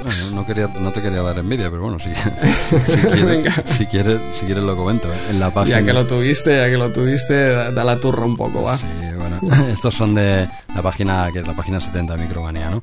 Los joystick Conic, que, yo hasta hace poco no sabía el nombre. Yo sabía que los dos mejores joysticks que he tenido eh, para esa época y en general los mejores que he tenido en mi vida ¿eh? eran este, el que el que marcan aquí, que es uno que se coge, que no tenga la revista delante, es el típico que se cogía con la mano abierta hacia arriba, te lo ponías encima y con la mano derecha, si eres en este caso derecho, pues, pues cogías un pequeño mando como el que he comentado antes del MSX y si lo coges así con la mano hacia arriba y con la otra mano, dijéramos, manejas solo el el joystick. El botón lo llevas con la mano que sujeta la, base, ¿no? Dijéramos la mano izquierda en este caso. Así es, el joystick no va enganchado al suelo, no, no, no, a, la, mesa como era normalmente, sino que lo agarras con la mano. Lo tienes tú a Con la misma mano izquierda tienes los disparos eh, bien colocados, prácticamente como los clics de, un mouse. En, el, índice, sí, sí, es como coger un mouse al revés. Exacto y, con, el, con el stick eh, para mover el mando arriba. Sí, sí, pues este, este joystick, ya, yo tenía los típicos, ¿no? De clavar la ventosita abajo y tal, y este no sé exactamente cómo llevo a mi casa, pero he sido el mejor que he tenido, lo tuve en MSX, lo, lo mantuve en Amiga hasta que reventó pero es de los mejores que, que, he tenido. Pero es que luego tuve un segundo, un segundo mando Conix que no, que no sale aquí, que tampoco, yo me, da me he enterado hace poco, ¿eh? que son de los dos, digo, claro, es que eran de la misma marca porque mantenían el mismo eh, forma de funcionamiento. El otro es como, claro, aquí no está la foto, ¿eh? ¿eh? no sé si lo recordarás, uno que cogías como un mango, también no... Es, es un joystick invertido, yo creo que, o sea, como si agarraras el palo del joystick con la mano izquierda, pero hacia abajo. Sí, algo así, algo así. Y con el, con el palo del joystick arriba también. Sí, sí, algo así. Ese era, eh, bueno, te lo cogías eso como un mando, como un mango, y, lo mismo, en vez de tener la palma hacia arriba, como coger un ratón al revés, que hemos dicho antes, este cogías, pues eso, como coger un mando, lo que acabas de decir, un joystick al revés y arriba la misma, el mismo funcionamiento. Una palanquita pequeña, al ser una palanquita así tan pequeña, era muy precisa. Claro, no era el, todo el mando de un palmo, ¿sabes? Para un lado, para otro. Vamos, yo es que una vez probé este el que sale aquí en publicidad. Y, el siguiente, que, es el, del mango, es que ya no he sido nunca he sido capaz de, volver a jugar con un joystick clásico. Ya es que esas palanquitas eran muy precisas. Sobre todo, no sé si llegaste a probarlo en el sensible soccer de, con, el Amiga. Bueno, yo es, lo que te iba a decir, que quizá tú también tenías eh, cogido un poco el, truco al joystick. Eh, yo recuerdo también de haberlo probado en, tu casa, en tu módulo allí. Y mi problema con el sensible soccer era que con el joystick, y de hecho todavía, con los joysticks me cuesta regatear. Eh, necesito las teclas para jugar a sensible soccer. Llevamos 30 años con lo mismo, Andreu. No, no, pasa nada, no pasa Uno puede ganar, puede perder, esto va así. esto va así. es verdad que igual algunas horitas de vuelo sí que sí que necesitaba, pero, pero cuando le cogías el, eh, vamos, yo, yo juego, ahora actualmente, ya lo sabes perfectamente, juego al sensible soccer con teclado, no sé jugar de otra manera. Pero en la época era al revés, si no tenía este joystick yo no sabía jugar, porque todo Es que, es que son los mejores que he tenido. Y sí, ya lo que lo has comentado es publicitan uno, pero yo tuve los dos más famosos de, de Conix que tú llegaste a probar. Sí, sí. Bueno, pues ahora sí pasaríamos a la, a la sección Arcade Machine. Sí, última sección ya ah, del programa de hoy, Arcade Machine. Eh, ¿Qué juegos tenemos por aquí? Ninja Warriors. Ninja este puedes comentarlo tú, que yo no, no lo he podido probar, no he encontrado la ROM. Este sí, me costó también, ¿eh? no te creas. Pero eh, bueno, cuando lo he podido probar por fin en, en el MAME, lo primero que me sorprendió, que yo no, no, lo conocía, lo primero que me sorprendió es la vista panorámica que tiene, eh, como, como tres pantallas simples, como el... ¿Qué otro juego comentábamos antes en el programa? Que también tiene tres, el, el Boogie, el Boogie Boy, ¿era? El Boogie Boy decías, y El, el, Darius, eh, un matamarcianos también estilo Nemesis, que tenía tres pantallas también. En horizontal. Pues bueno, es lo primero que llama la atención, claro, que tiene las tres pantallas, pero que se las sigues viendo en el monitor igual. Quiere decir que dos tercios del monitor están en negro. ¿Vale? solo ves un rectángulo a lo largo, muñecos, claro, más pequeñitos, todo para que encaje eso en un monitor actual. O, en... Eh, pero o en la GPD. ¿Jugaste tú en la GPD? Sí, en la GPD también lo he probado. También lo he probado. Ese, lo he probado en mi comedor, menos en el ordenador. Fíjate, ¿eh? tengo un ordenador bastante decente y, lo, lo, he acabado probando solo en el, en el comedor y con un ordenador muy pequeñito que tengo, solo para ver internet y tal, muy antiguo, pues lo he probado allí y en la GPD. Y claro, es el mismo ROM, es en MAME igual todo dentro del RetroArch y, es lo mismo, claro, pero es que la GPD todavía es más complicado, porque es una pantallita pequeña y claro, y es que además dos tercios se siguen sin usar. Eso es más para jugar en una tele normal, pero bueno, como curiosidad, es verdad que lo probé ahí, aunque le di, donde le di un poquito más fue, fue en, el, en, el comedor, sin más, un ordenador pequeñito, ya te digo. Y bueno, es el típico arcade, plan Shinobi, eh, yo que sé, Shadow Dancer, que vas hacia la, esta vez sí, como siempre, hacia la derecha, vas matando un poquito repetitivo, lo vi, gráficos espectaculares, gráficos espectaculares. Lo que me, algo que me choca, al menos en la versión, porque también, eh, no sé si lo, probé en Amiga. Eh, en, en, arcade, que es muy superior por supuesto, pero hace a veces como no, es, no está bien hecho. El, cuando anda, el movimiento está bien hecho, pero no, no va acorde con el fondo. A veces parece que se esté como deslizando. Da una sensación un poco rara. Eso es lo que me pareció que en Amiga, curiosamente, siendo inferior en todo, en gráficos y tal, siendo una gran versión, ¿eh? pero por supuesto inferior al, al, arcade, en Amiga esto no pasa, ¿vale? Evidentemente me quedo con la, con la, versión de arcade, ¿no? Y bueno, lo que pasa, este juego, aparte de esto que en la, en la cabinet debería ser espectacular, en la arcade original, en tres, en tres bueno, en dos súper panorámico, lo veo muy monótono. Un gran juego con unos gráficos de dibujos animados prácticamente, pero lo veo muy monótono. Todo el rato vas avanzando, todo el rato lo mismo. Te va viniendo uno, otro, otro, uno. Es más la espectacularidad que tiene esa pantalla tan, tan panorámica, ¿no? Tienes dos tipos de ataques, eh, puedes eh, cuando lo tienes cerca es con cuchillo y también tienes unas estrellas ninja que las puedes tirar de lejos, ¿vale? Estas están contadas, el cuchillo tienes los que quieras, ¿no? Y estrellas, pues es más fácil, pero claro, te dan, las vas cogiendo por el camino, ¿no? Dijéramos. Y ya está, y pasa un poco como, como el, el Chicago 30, en una cosa muy curiosa, que, que, es lo mismo. Tienes que, para, para avanzar, tienes que pegar, en este caso, de rodillas. Si estás de pie, pillas continuamente, ¿vale? Estás de pie, pillas. Tienes que todo el rato agacharte. Y, la mecánica al, fin, al final sigue siendo. Ya sé que tendré críticas porque es un juego espectacular visualmente. Pero es que vas andando, te agachas y matas. Porque siempre te quedas de pie, te, dan, te dan. No hay manera, ¿vale? Bueno, no hay manera. Tienes que darle en el punto exacto. En cambio de rodillas, tienes, puedes esquivarlo más y puedes ir avanzando no sería el mejor beatmap entonces para ti. Mm, no, no, pero claro, tú lo ves, hay unas fotos y sale, por ejemplo, hay una de la que sale en Micromanía que sale un avión. Eh, es espectacular, ¿eh? O sea, tiene uno, Claro, verlo ahí todo completo en una en la misma pantalla, claro. Sí, no, no, sí, es, es espectacular y no es mal juego, ¿eh? Ni, ni, mucho menos. Lo que pasa es que la que llevas media horita dices, hostia, es que no, no es difícil tampoco, ¿eh? te deja avanzar, ¿vale?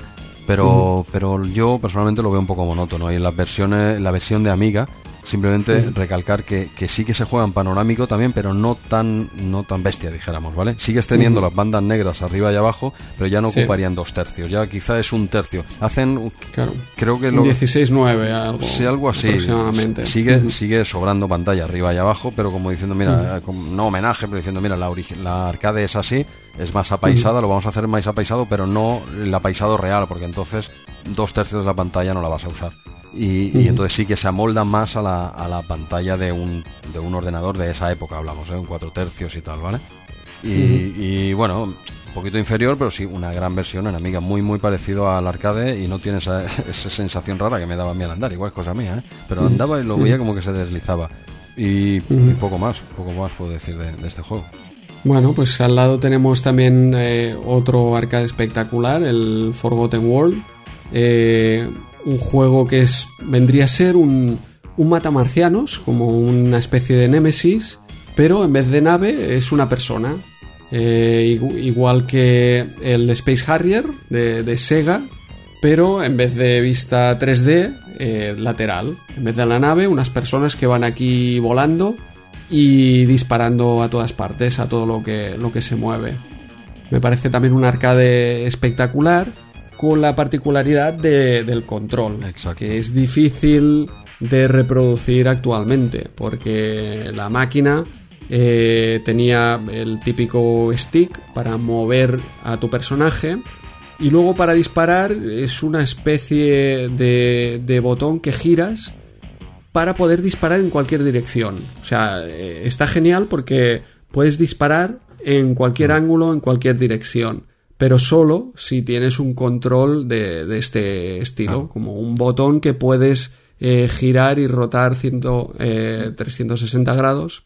Sí, es, es como una, como, sí, como si girases eh, las antiguas radios que giras el volumen o, Ahí o- está, o el dial, sí, sí. pues es algo así. Digo, yo te- lo digo porque tengo una foto delante y se ve pues eso, Sí, sí. coges así que- como un dial, claro, y por, por esto que estás comentando yo no lo sabía, yo lo, lo probé en, que era en, en Amiga, ¿vale? Lo he probado Mm. en Amiga y digo, claro, esto no lo recordaba yo que era, es que es complicadísimo, claro, en Amiga tienes Claro. Mm. los cursores o el joystick y un botón. Entonces, Que el botón sirve como para dar la vuelta, para girar el ángulo de... Uf, no, pero es, no, es que no se puede. No, no es lo mismo. Mm. No se puede implementar. Lo que estás comentando no se puede implementar ahí. Cuando lo dejabas pulsado y girabas, era como si estuvieses dando al dial este que hablamos, ¿vale?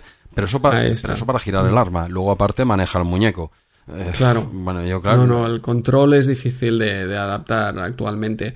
Yo creo que lo, lo que vendría a ser ahora es como un doble stick analógico. Quizá con el stick izquierdo mueves al personaje, con el stick derecho Sí. eh, seleccionas dónde apuntar. Hay muchos juegos de este estilo actualmente. Aún así, no creo que sea tan preciso como, como este dial de, de la máquina, que parece realmente que tú puedes apuntar muy bien en la dirección que, que te apetezca. Sí, sí, claro, pero esto mm, llevado a un, con un mando de hoy en día de un pad de la Xbox 360 o de la, de, la, de la One, algo así, perfecto, ¿vale? Pero claro, yo eh, lo probé en Amiga digo, no puedo, no puedo jugar. Pero esto en máquina yo creo que es el juego perfecto para jugar dos players Sí. en un, llevando uno. Quiero decir, Y además, ah, sí, sí, sí, también con los dos sticks. uno que lleva el personaje y otro que lleve los tiros, porque claro, tiene, requiere una Sí. coordinación importante este juego, ¿eh? Son, tienes dos controles, son dos juegos, ¿eh? Es Sí, sí. complicado. Pero el juego jugado en la máquina original debía ser espectacular, aparte que se podía jugar también a dobles, porque, bueno, eh, los gráficos, el sonido, eh, es un bullet hell, también te vienen las eh, balas por todas partes, y el control original parece que, que debe ser bueno. Yo creo que también había otro Midnight Resistance, que también tenía un control similar, y son juegos que cuando se hicieron las conversiones, pues no, no había manera de, de, de poder vivir estas sensaciones eh, en un ordenador. Es que yo creo que lo más fácil, es fácil hablar a, a toro pasado, ¿no? Pero quizá lo más sencillo hubiese sido dejar un tiro fijo tipo de toda la vida, recto, y, y dedicar a manejar... Claro que es que es la seña de identidad. Pasa a ser ya entonces un un juego, exacto, más, un juego normal. Un juego normal, pero es que la seña de identidad de este juego es ese giro Sí. en dial, ese disparo en dial es, es su seña de identidad, pero es que está demostrado que, que eso no lo puedes trasladar a un ordena, a un joystick con un botón. Más, más vale hacer un juego normal bueno que no algo, pretender algo que es injugable. Sí, sí, sí. Había esa dificultad. Exacto. Bueno, pues creo que, que hasta aquí llegaríamos con... Retromanía 30, episodio 4. Por una vez puedo decir que ha sido una agradable vuelta al cole. Lo he pasado muy bien, de lujo. Jesús, Hasta Jesús, decir que- perdona que te vuelva a interrumpir. ¿Qué A ver, pasa? eh, ¿te lo has pasado igual de bien que en 1987 cuando jugabas al Metal Gear en japonés en su cartucho original de MSX? Ya Que estamos. supongo que se lo compraste en persona al mismísimo Kojima en uno de tus múltiples viajes infantiles a Tokio de aquella época. Eh, Andreu, veo que hoy estás con ganas de marcha. Prefiero no contestar a preguntas hechas desde esa maldad innata que reside en todo usuario de Amstrad. Alan Sugar os hizo mucho daño cuando erais pequeños, y muchos todavía no lo habéis superado. ¿Pero de qué estás hablando? Que no pretendas aquí confundir al personal con tus patrañas. ¿Ah, sí? Eh, ¿No recuerdas aquella vez que el mismísimo Alan Sugar fue a dar una conferencia a tu colegio y te levantaste en medio su- de su discurso diciendo... No, no creo que eso sea del interés de nuestros oyentes. Ellos solo quieren oír contenido relacionado con la revista Micromanía.